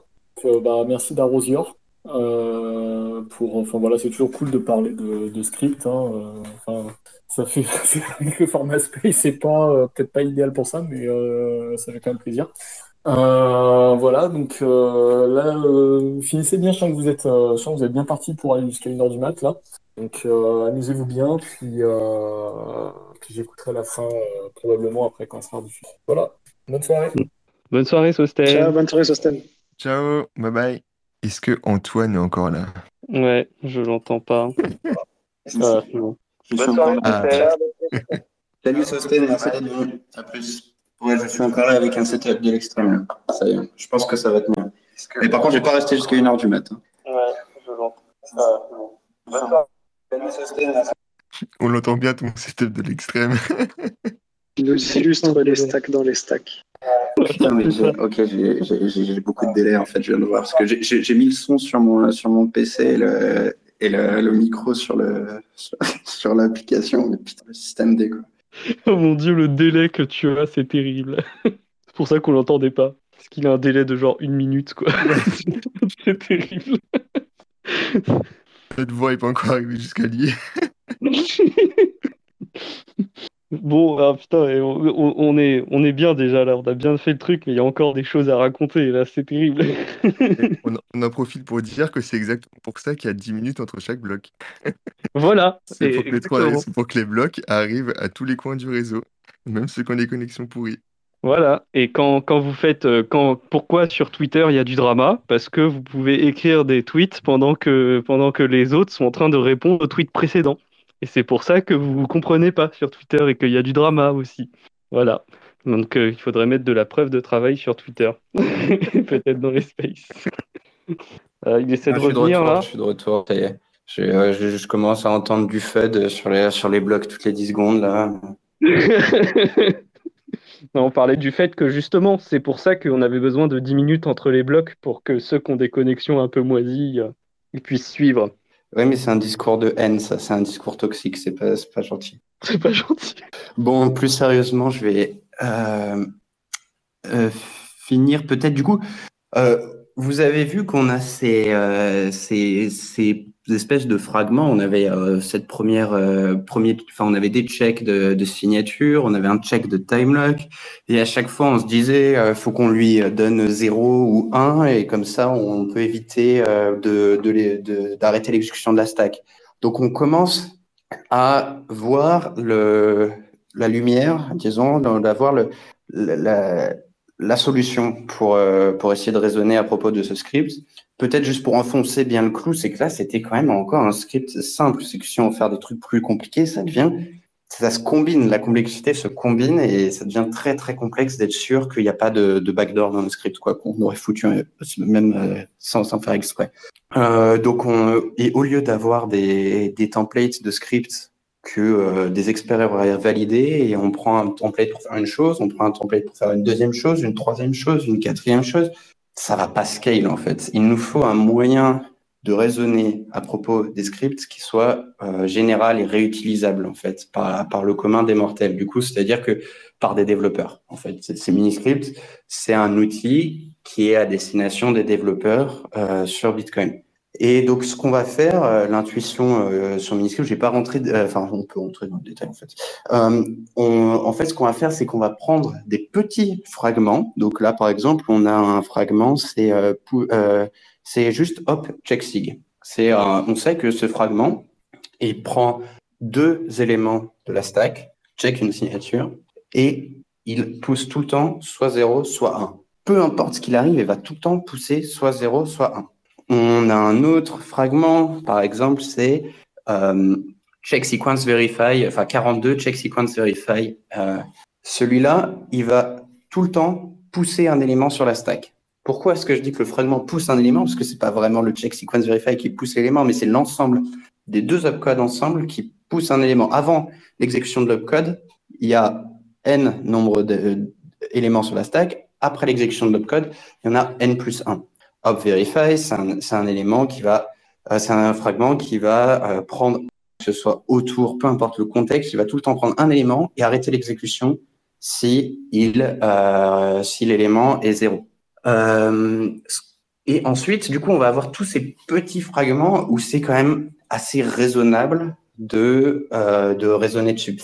C'est quand même raisonnable de se dire qu'un chip sig, ça va jamais rien faire d'autre chose que de pousser 0 ou 1. Et on va ensuite avoir des, combinaisons de ces scripts et on va avoir des fragments, enfin des fragments de mini-scripts, prendre euh, deux mini-scripts ensemble ou plus et euh, les combiner. Mais, cette combinaison des deux va seulement être valide si les, euh, sous-fragments de, de, cette combinaison, eux, respectent certaines propriétés. Et du coup, ces propriétés, elles vont être encodées dans ce qu'on appelle le type system. Donc, on va dire que euh, le, fragment de checksig, il est de type B euh, et euh, il a la, propriété U.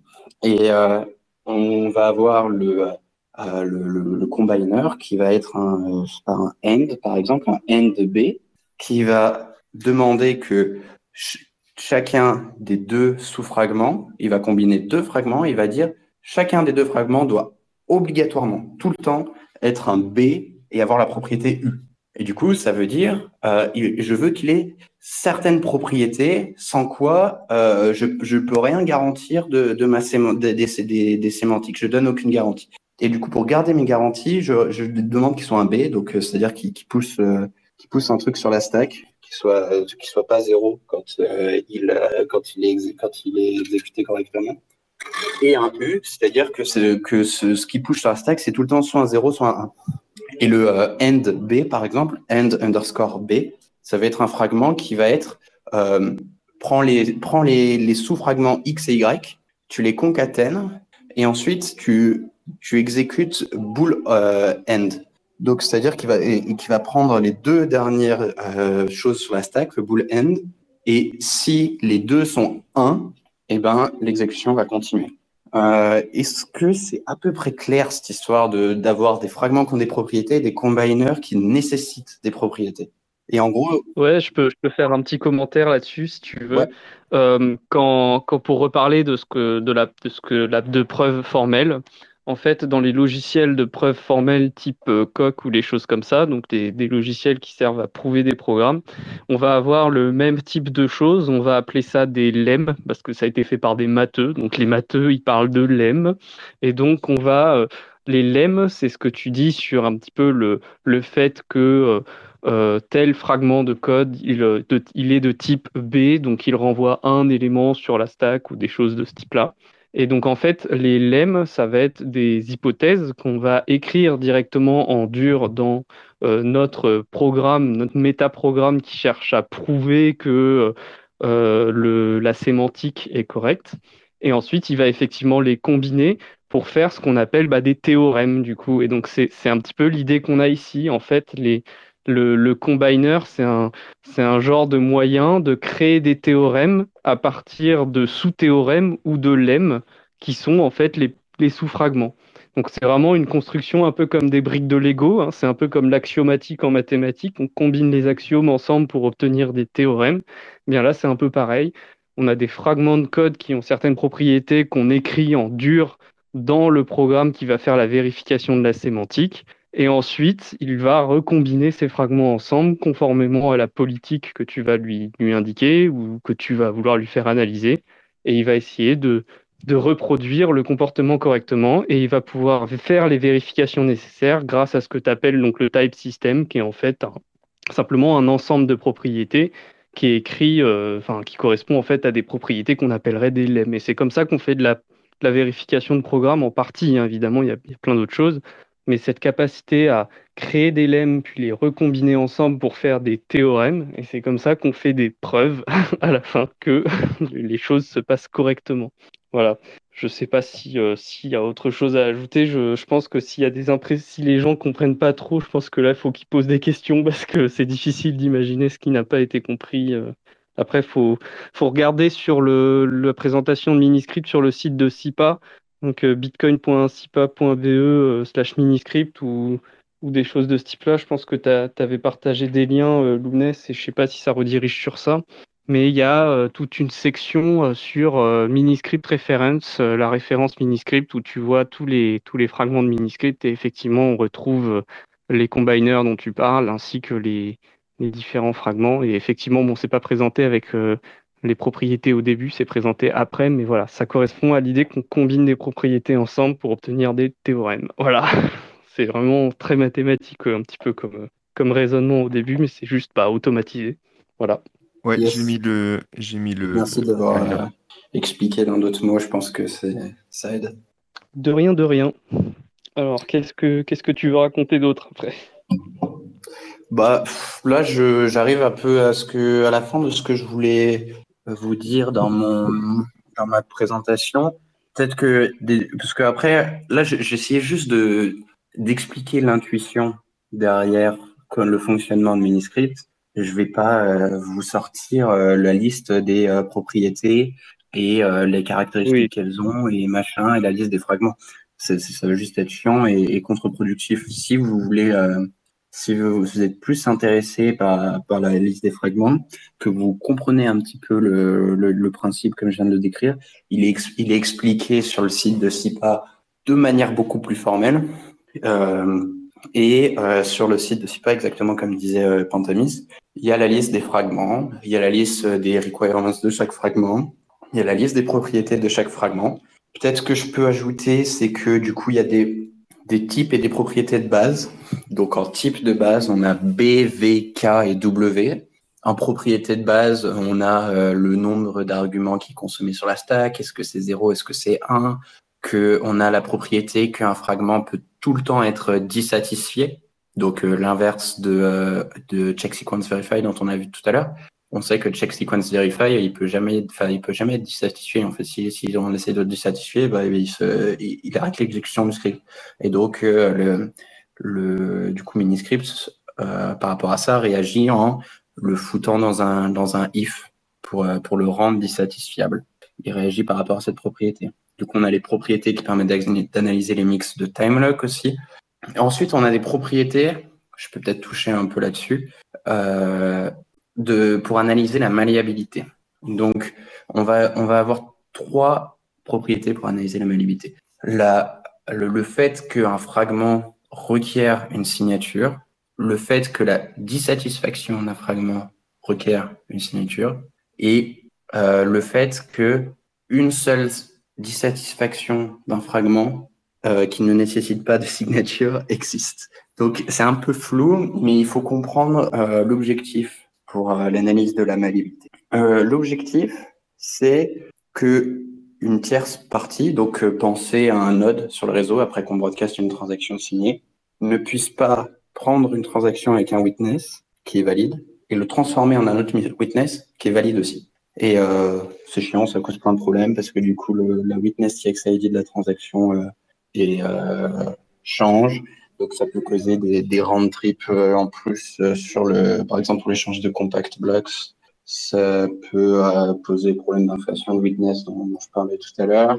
Ça peut, ça peut poser plein de, de problèmes en soi, mais c'est plus un problème.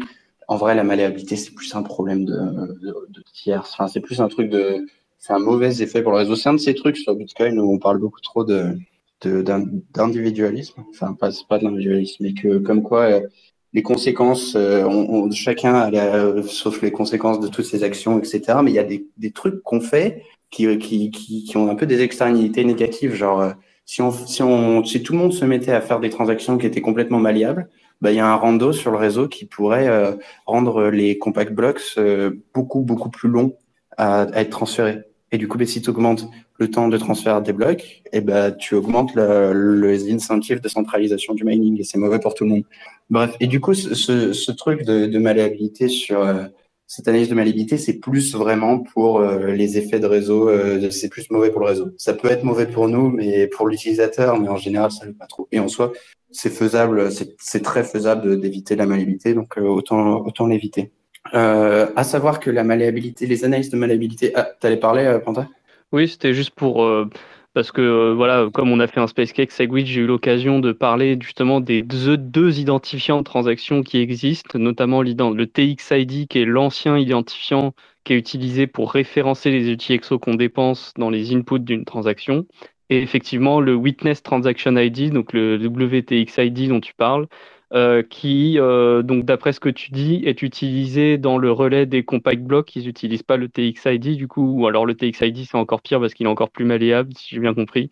Mais donc, ouais, euh, ouais, pour rappel, le, pour rappel, ce qui Segwit résout le problème de la malléabilité au niveau du TXID, celui qui est utilisé pour référencer euh, les transactions, les UTXO qu'on dépense en input d'une transaction. En revanche, il n'y a aucune garantie de non-malléabilité du Witness Transaction ID dans SegWit, puisque quand on calcule euh, le hash de la transaction euh, format SegWit et qu'on obtient donc le Witness Transaction ID, le Witness est pris en compte. Donc le changement du Witness, donc des données de vérification de l'autorisation de la transaction, euh, eh bien, euh, ce, witness peut être modifié très facilement. Et donc, effectivement, euh, le principal problème pour Lightning et tout ça, c'était la, la malléabilité externe par des tierces parties.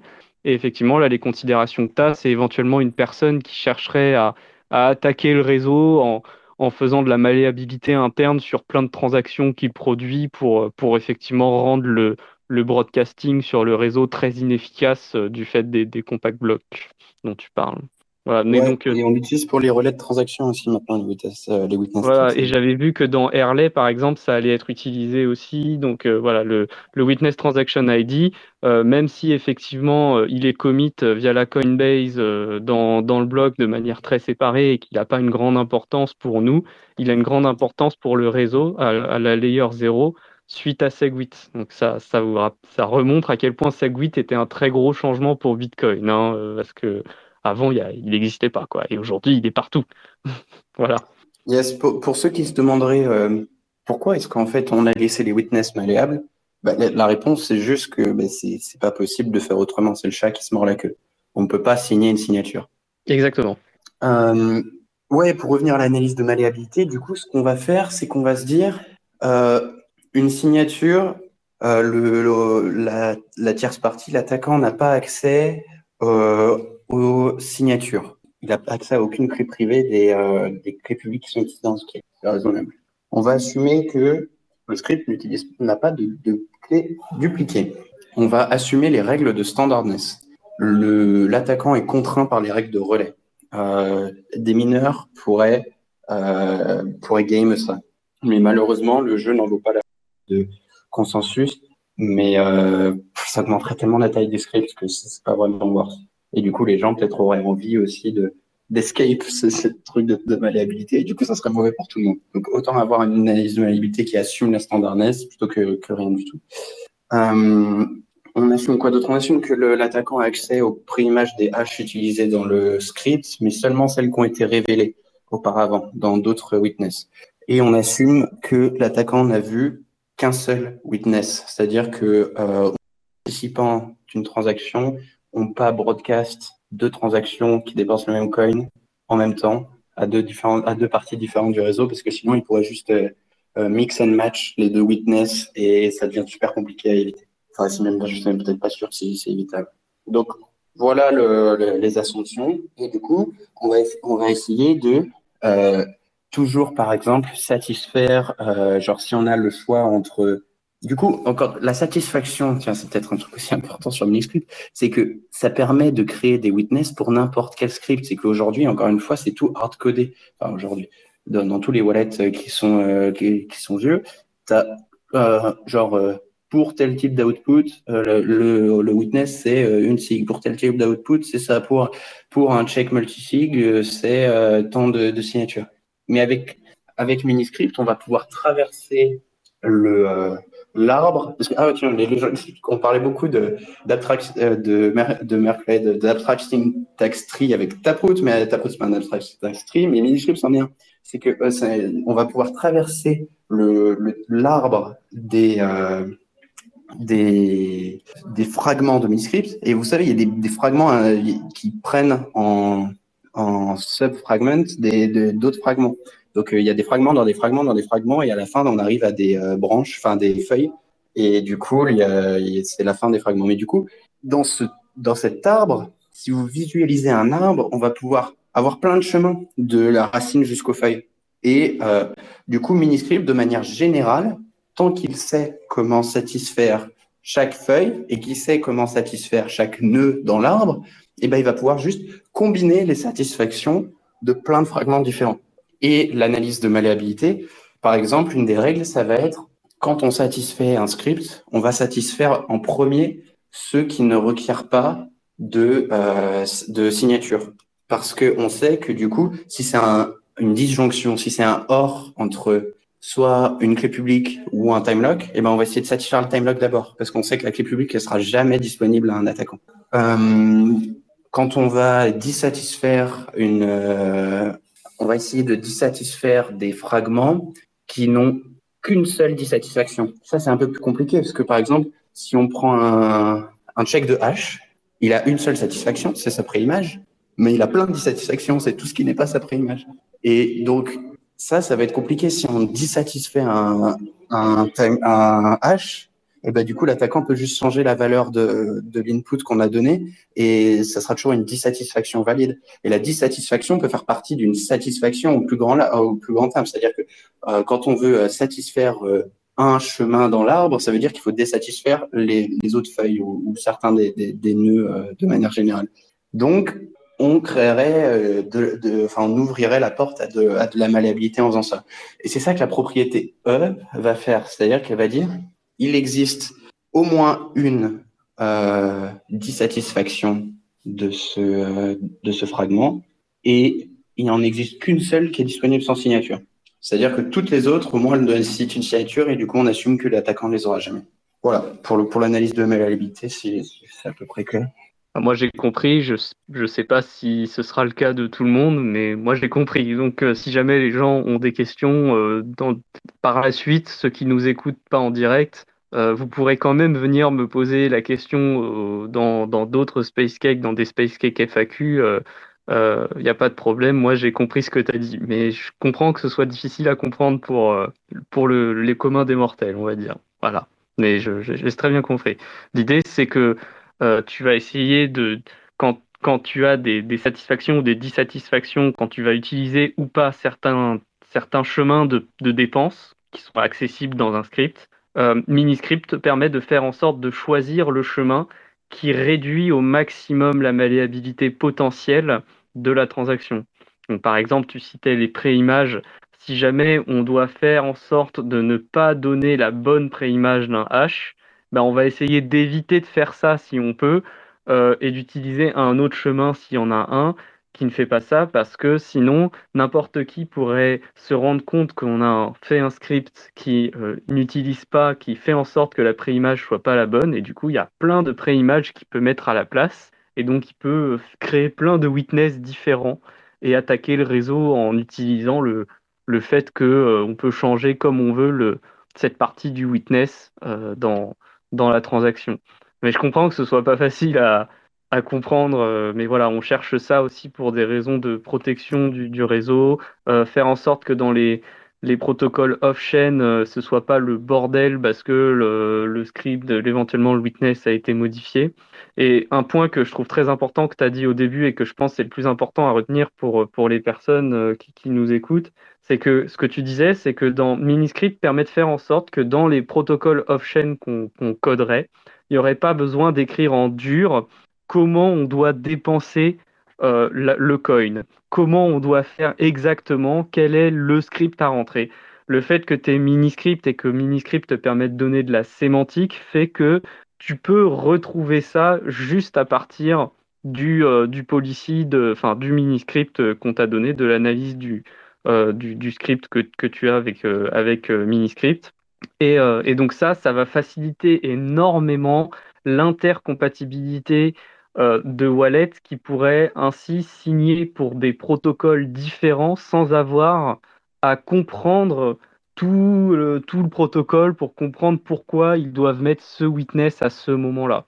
Et euh, donc ça, c'est très intéressant et c'est notamment très intéressant pour pouvoir utiliser des hardware wallets euh, dans, des, dans des protocoles plus compliqués où il y aurait besoin de signatures bizarres euh, parce que euh, parce qu'il faut que tu valides sur le hardware wallet que, tu comprends la politique qui va être faite et le fait de pouvoir l'exprimer en mini-script, donc avec vraiment une notion de sémantique bien plus claire euh, que celle de, Bitcoin Script, qui peut être complètement différent selon les capes qui se présentent dans le protocole off-chain, ben ça, ça permet une intercompatibilité beaucoup plus forte et donc potentiellement l'utilisation de hardware wallet dans des contextes un peu plus, euh, un peu plus intéressants. Donc je pense que dans le cas de Liana, par exemple, euh, ça pourrait être intéressant d'avoir un, hardware wallet qui peut réagir en fonction euh, de euh, où est-ce qu'on en est dans le time log, qui pourrait fournir le bon script en conséquence, et tout ça juste en se basant sur le mini-script qu'on lui a fourni.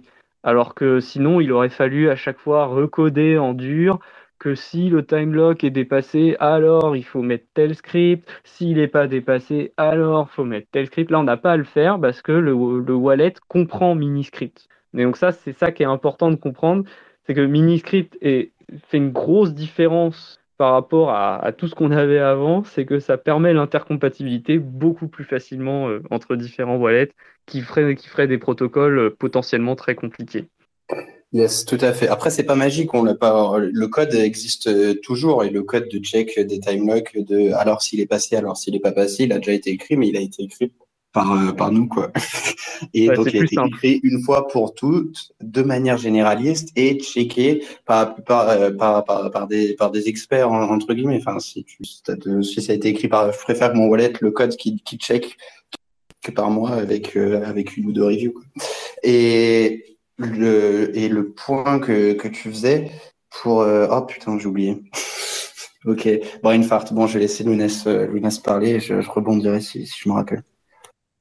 Ouais, du coup, faites bien de le mentionner parce que je voulais qu'on parle vite fait des output descriptors parce que ça va un peu de pair avec Miniscript, ça permet euh, l'intercompatibilité en, entre les wallets, on va dire. Du coup, euh, peut-être expliquer un peu ce que c'est et puis à quoi ça sert. Tu veux le faire, euh, Antoine, ou, ou j'en parle? Est-ce que tu peux me dire ce qu'il a dit? Parce que je ne l'entends pas Ah merde, euh, il parlait des output descriptors. Euh, ouais. Donc, bah, on en a, parce que bon, t'en as pas parlé évidemment, et c'est quand même une comparaison qui est intéressante. Alors, je sais pas si tu veux détailler un petit peu sur, sur ce sujet-là, parce que tu connais certainement mieux que moi. Aussi. Euh, ah merde. Attends, on va faire un protocole. Euh, on va faire un protocole euh, très basique. Lève la main si, si tu veux le faire, sinon moi je le fais. Vas-y, je. Ok, je, je, je te laisse fais. le faire, mais je t'entends pas. en gros, pour, pour faire, pour faire un peu court, le, les outputs descriptors, c'est une façon d'exprimer les scripts Bitcoin là aussi, qui est, se prétend un peu plus complète. Cependant, sur les output descriptors, on n'a pas toutes les vérifications euh, de type et de preuves que Miniscript a. Et euh, notamment, il n'y a pas cette notion de, sémantique. En fait, les, outputs descriptors sont un peu plus codés en dur que dans le cas de, Miniscript. Euh, Miniscript peut créer des, scripts qui peuvent être très différents selon la sémantique qui est utilisée, même si la sémantique est proche, alors qu'un output descriptor, ça a vraiment une seule façon d'être rempli. Il faut, faut s'imaginer qu'un output descriptor, c'est un template qu'on remplit et on ne peut pas s'amuser à recombiner les templates de manière très très libre. On peut quand même faire des choses, on peut les, les encapsuler les uns dans les autres, mais on ne peut pas faire de, la recombinaison euh, très compliquée. Par contre, bon bah voilà, c'était un format qui était très pratique, notamment pour euh, euh, utiliser les Xpub, les dérivations, les chemins de dérivation des Xpub et tout ça. C'était très pratique pour faire ça. Euh, mais du coup, c'était un peu un format un petit peu ad hoc, euh, un petit peu restreint sur euh, ce qu'il est possible de faire avec des, outputs descriptors. Et donc ça, c'est déjà utilisé massivement dans Bitcoin Core. Quand vous créez un wallet dans Bitcoin Core, généralement, les adresses sont produites via un output descriptor. Et donc, en fait, c'est simplement un script, mais qui est, enfin, des formats de script assez restreints, hard-codés quelque part. C'est juste que bah, on remplit les parties hard-codées avec d'autres choses. Alors vas-y Antoine, si tu veux apporter la nuance. Ouais, c'est peut-être. Euh, bien. Peut-être une petite, euh, une petite correction là, c'est que euh, Miniscript va juste faire partie des outputs descriptors. En fait, Miniscript est juste une extension des outputs descriptors et on va essayer, enfin, disons qu'un but de, de Peter, enfin que Peter m'a dit et que je partage aussi, c'est que à terme, dans 2-3 ans, les développeurs sur Bitcoin utilisent des outputs descriptors, qu'ils utilisent Miniscript à l'intérieur, mais qu'ils n'entendent pas parler de Miniscript en soi et qu'ils n'aient pas à se casser la tête sur le fonctionnement concret des, intrinsiques de, de Miniscript. Mais Miniscript va juste être une, extension de l'output descriptor. Si vous avez votre output descriptor de, euh, d'un, output de Taproot, par exemple, ça va être un TR, euh, ouvrez les parenthèses, la clé interne, euh, virgule, et ensuite vous allez avoir plein d'accolades qui vont représenter le tree, le l'arbre de tous les, de le Merkle tree de tous les scripts. Et ces scripts aujourd'hui sont restreints dans les outputs descriptors. Mais euh, à terme, et euh, je suis en train de travailler dessus au moment où je vous parle, ça sera des mini-scripts. Et du coup, on pourra utiliser de manière générale les mini-scripts. Et mini-scripts intervient vraiment dans un contexte, c'est-à-dire que euh, je parlais tout à l'heure du euh, minimal if, par exemple, la règle de minimal if euh, pour le, type system. C'est-à-dire que sur Taproot, par exemple, le mini-script, il aura dans un descripteur Taproot des, des, types un petit peu différents, parce qu'on pourra se reposer sur la règle du minimal if, qui est un consensus, tandis que sur Segwit V0, elle était juste, juste un standardness. Donc, les outputs descripteurs aujourd'hui sont assez limités, euh, mais c'est c'est c'est nécessaire, quoi. C'est Miniscript en, en, fait partie aussi, et en tous les cas, c'est mieux que ce qu'on avait avant. L'origine des outputs descriptors, c'est que, enfin, aujourd'hui, on est avec, enfin, aujourd'hui, avant les outputs descriptors, les gens qui utilisent toujours euh, pas d'output descriptors, c'est la plupart des gens, et surtout les gens de la technique, alors que c'est plutôt à destination des gens techniques, ce genre de choses, parce que les outputs descriptors rendent explicite les scripts dans lesquels la clé est utilisée.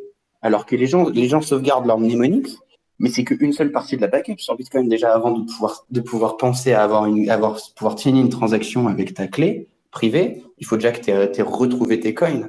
Et avant, mais pour pouvoir retrouver tes coins, il faut savoir dans quel script ta clé a été, a, été utilisée.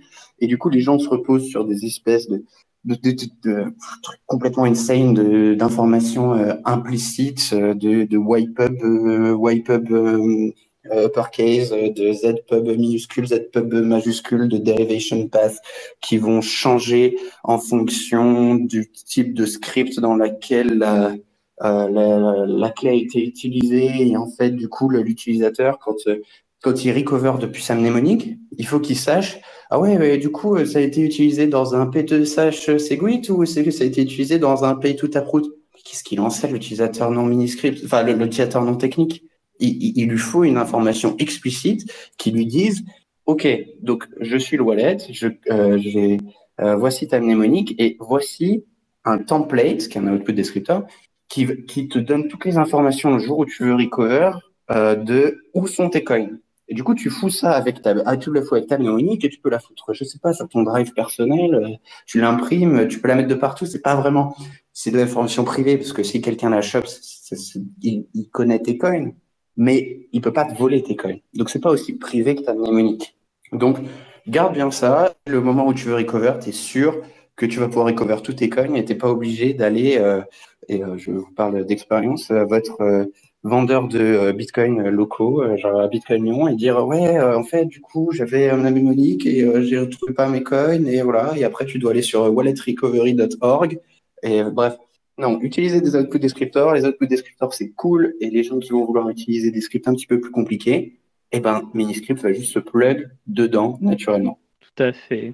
Bah, je pense qu'on a presque fait le tour du sujet. Moi, j'ai une, j'ai encore deux choses à, que, dont j'aimerais qu'on parle. Alors, on, il est déjà tard, donc on va essayer de pas trop s'étendre. Euh, donc actuellement Miniscript euh, au niveau de Bitcoin Core, donc c'est supporté pour en watch only, il me semble. Tu peux pas encore signer dans Bitcoin Core avec Miniscript. Je crois que tu travailles là-dessus justement. Ouais, euh, du coup le, support pour en watch only a été merge il y a un an peu près. Et là, la pull request de signing est toujours ouverte depuis pas mal de temps. Ouais, ça va prendre son il y a, temps. Il y a pas mal de, il y a pas mal de, il y a de l'activité qui revient. Euh, il y a de l'activité qui revient dessus et, et, je travaille en parallèle sur le, le support TypeScript aussi.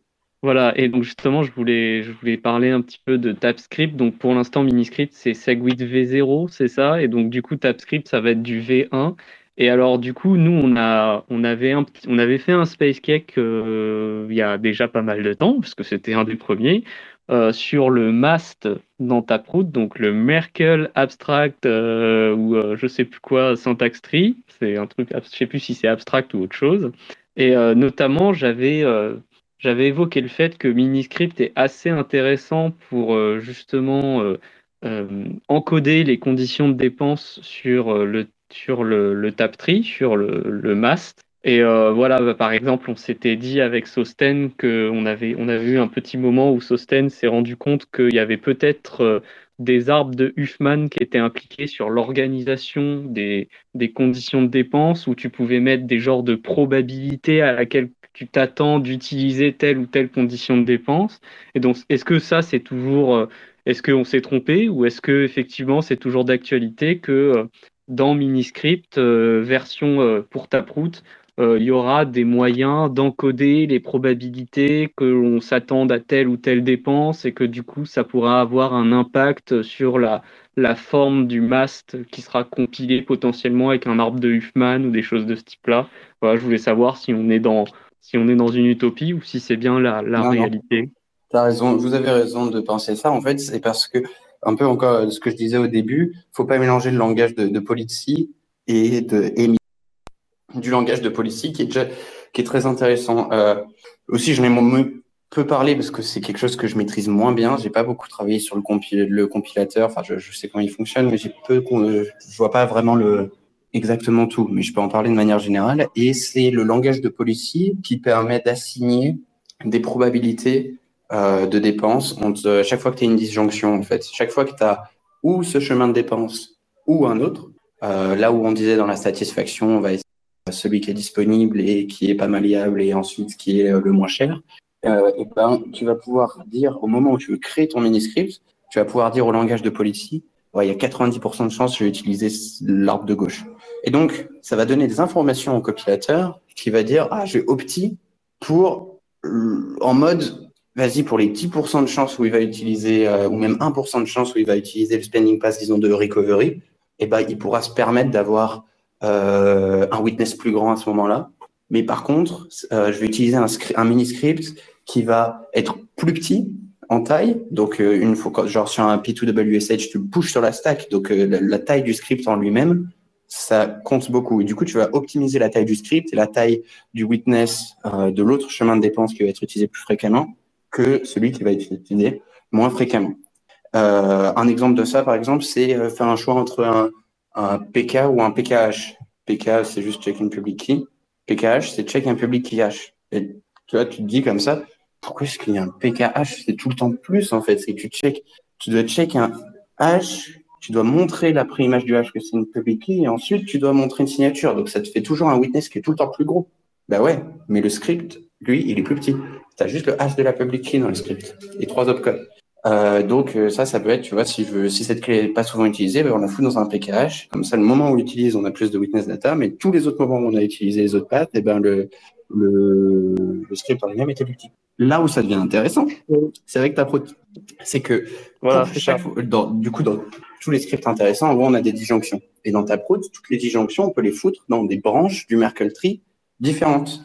Et euh, donc, le compilateur va pouvoir opérer non pas au niveau du mini-script, non, enfin, non pas seulement au niveau du mini-script, mais aussi au niveau du descripteur en lui-même. Il va pouvoir dire, euh, je veux cette policy dans un, euh, je veux une, cette policy et je suis dans un contexte taproot et il va te sortir un descripteur taproot tel que euh, euh, une branche va être plus haute dans le dans le Merkle tree, tel que tu as besoin de mettre moins de hash des nodes, va utiliser un mini-script qui est plus petit pour les- pour les paths qui sont plus utilisés, etc. Bref, vous avez compris, j'imagine. Moi j'ai compris, donc euh, pour, pour essayer de réexpliquer un petit peu, donc je pense qu'il y a bien des arbres de Huffman qui sont appliqués euh, pour pouvoir faire ce, ce... Dans le compilateur, je pense qu'il y a des arbres de Huffman qui sont appliqués pour pouvoir créer l'arbre optimisé en fonction des probabilités de chaque chemin de dépense que tu auras spécifié, euh, parce que c'est la technique, euh, vraiment, euh, c'est la technique classique pour minimiser la taille euh, en moyenne, attendue en moyenne, l'expected, euh, l'espérance de taille du witness futur en, fonction des probabilités que tu as assignées. Euh, et donc, euh, pour rappel, pour euh, les, personnes qui n'auraient pas revu ce, ce, ce Space Cake, c'est que donc le, mast, on va devoir à chaque fois préciser des clés publiques qui sont associées à des branches intermédiaires qui sont sur le chemin, sur le chemin qui nous permet d'aller de la racine vers la feuille qu'on veut utiliser pour notre dépense. Il va falloir à chaque fois donner les euh, les hash, enfin les, clés publiques dans Taproot, mais c'est elles elles encodent derrière des choses un peu plus compliquées, de, des branches euh, euh, qui sont qui sont accolées à celles qu'on veut utiliser pour descendre vers la feuille. Et donc, ben, la taille du witness va être proportionnelle en la longueur bah, de, de l'arbre, la, en la profondeur de notre feuille dans l'arbre. Et donc, quand on sait que certaines conditions vont être beaucoup plus utilisées que les autres, on peut les mettre en haut de l'arbre, qui est un arbre binaire. On peut avoir que deux branches en dessous de chaque euh, feuille, chaque euh, nœud euh, qui repartent en dessous. Et donc, on peut le mettre plus haut, quitte à ce que les autres conditions de dépense soient un peu plus longues à satisfaire sur le witness. Il va falloir à chaque fois mettre plus de, de hash des nœuds intermédiaires. Mais par contre, pour la condition la plus courante qu'on va utiliser, qu'on s'attend à utiliser, ben, on n'aura quasiment rien à mettre. Et donc, c'est comme ça qu'on va minimiser en moyenne la taille du witness euh, attendu pour la dépense. Et donc, effectivement, ça doit utiliser des arbres de Huffman. Donc, c'est, c'est, ça va bien se faire. C'est, on avait bien compris les choses. Et effectivement, je trouve que ça, c'est extrêmement puissant parce que là, ça, montre que ce compilateur, ce Polycite ou Miniscript compila- ce compiler, il est extrêmement fort pour euh, créer des, des genres de smart contrats monstrueux avec Taproot euh, qui seront euh, méga optimisés pour euh, en fonction des probabilités de, de dépenses, d'utilisation de tel ou tel chemin de dépense. C'est, assez beau, je trouve. Voilà. Yes. Juste petit point pédantique et un truc aussi que je voulais rajouter pour ce que j'ai dit tout à l'heure.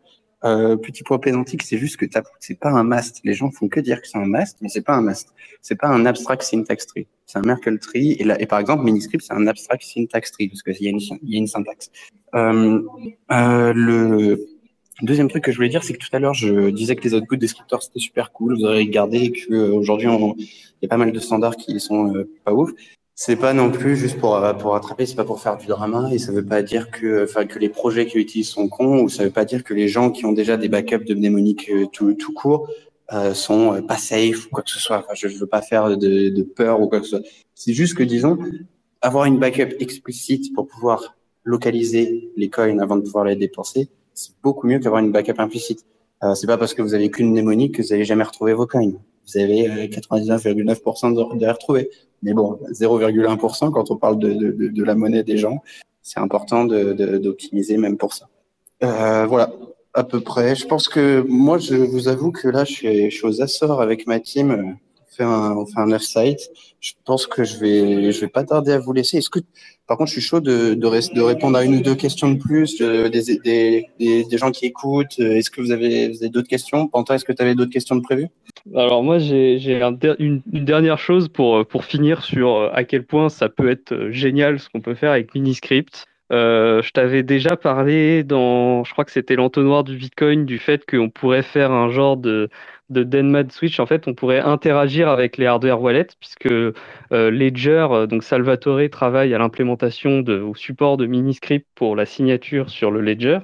Et moi, je vois, je vois dans le futur un monde où les gens auront un hardware wallet connecté à, leur nœud, hardware wallet qui supporte Miniscript, avec lequel ils font euh, des coin join avec en fait du taproot.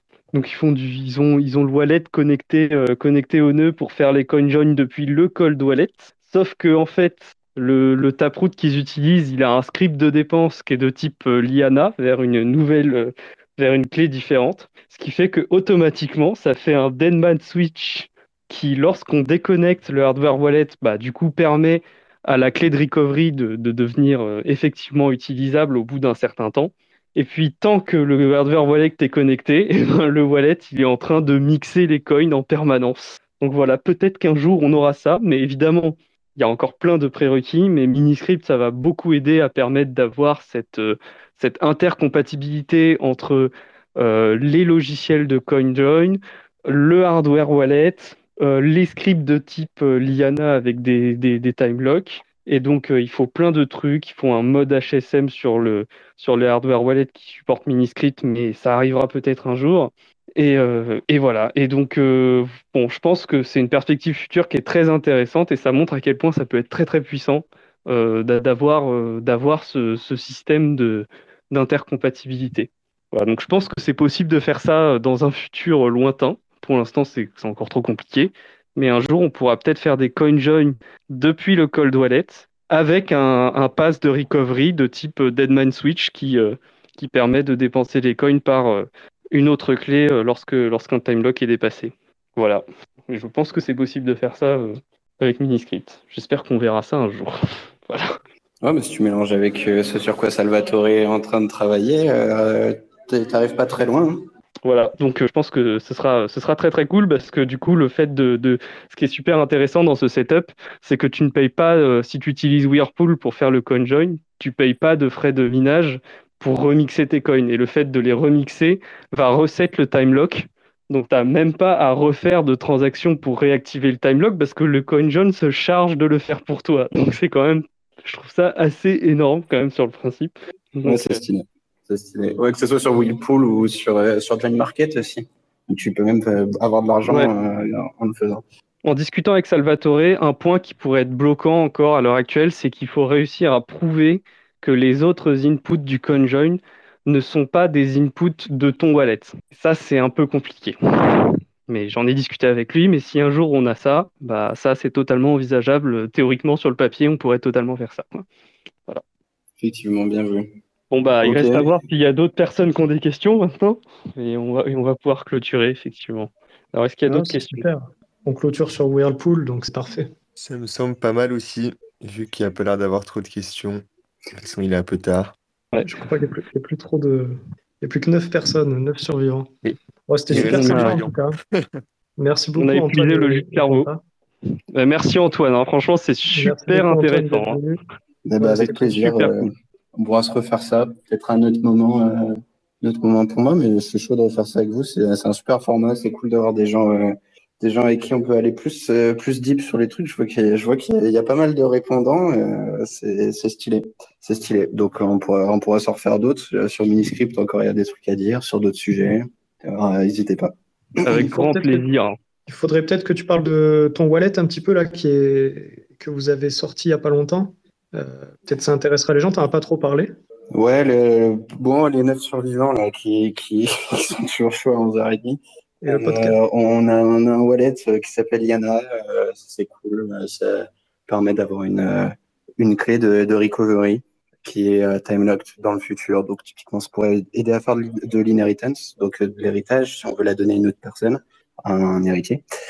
ou ensuite ça pourra permettre, une fois qu'on qu'on permet le multisig qui va arriver à la fin du mois, et on est à la fin du mois, donc très très bientôt, ça permettra d'avoir par exemple des multisigs qui vont se dégrader, ça permettrait d'avoir pas mal de, trucs sympas dans le futur, mais avant tout, ça reste euh, pas quelque chose où le but est technique. Là, j'ai pas mal parlé de technique ce soir, de comment on fait et de euh, comment ça, passe, ça se passe sur le capot. Mais et même si ça m'intéresse beaucoup et je suis très content d'en parler, le wallet a un objectif et c'est pas quelque chose qui va être super complexe à utiliser. C'est quelque chose qui va être clair, euh, utilisable par n'importe qui.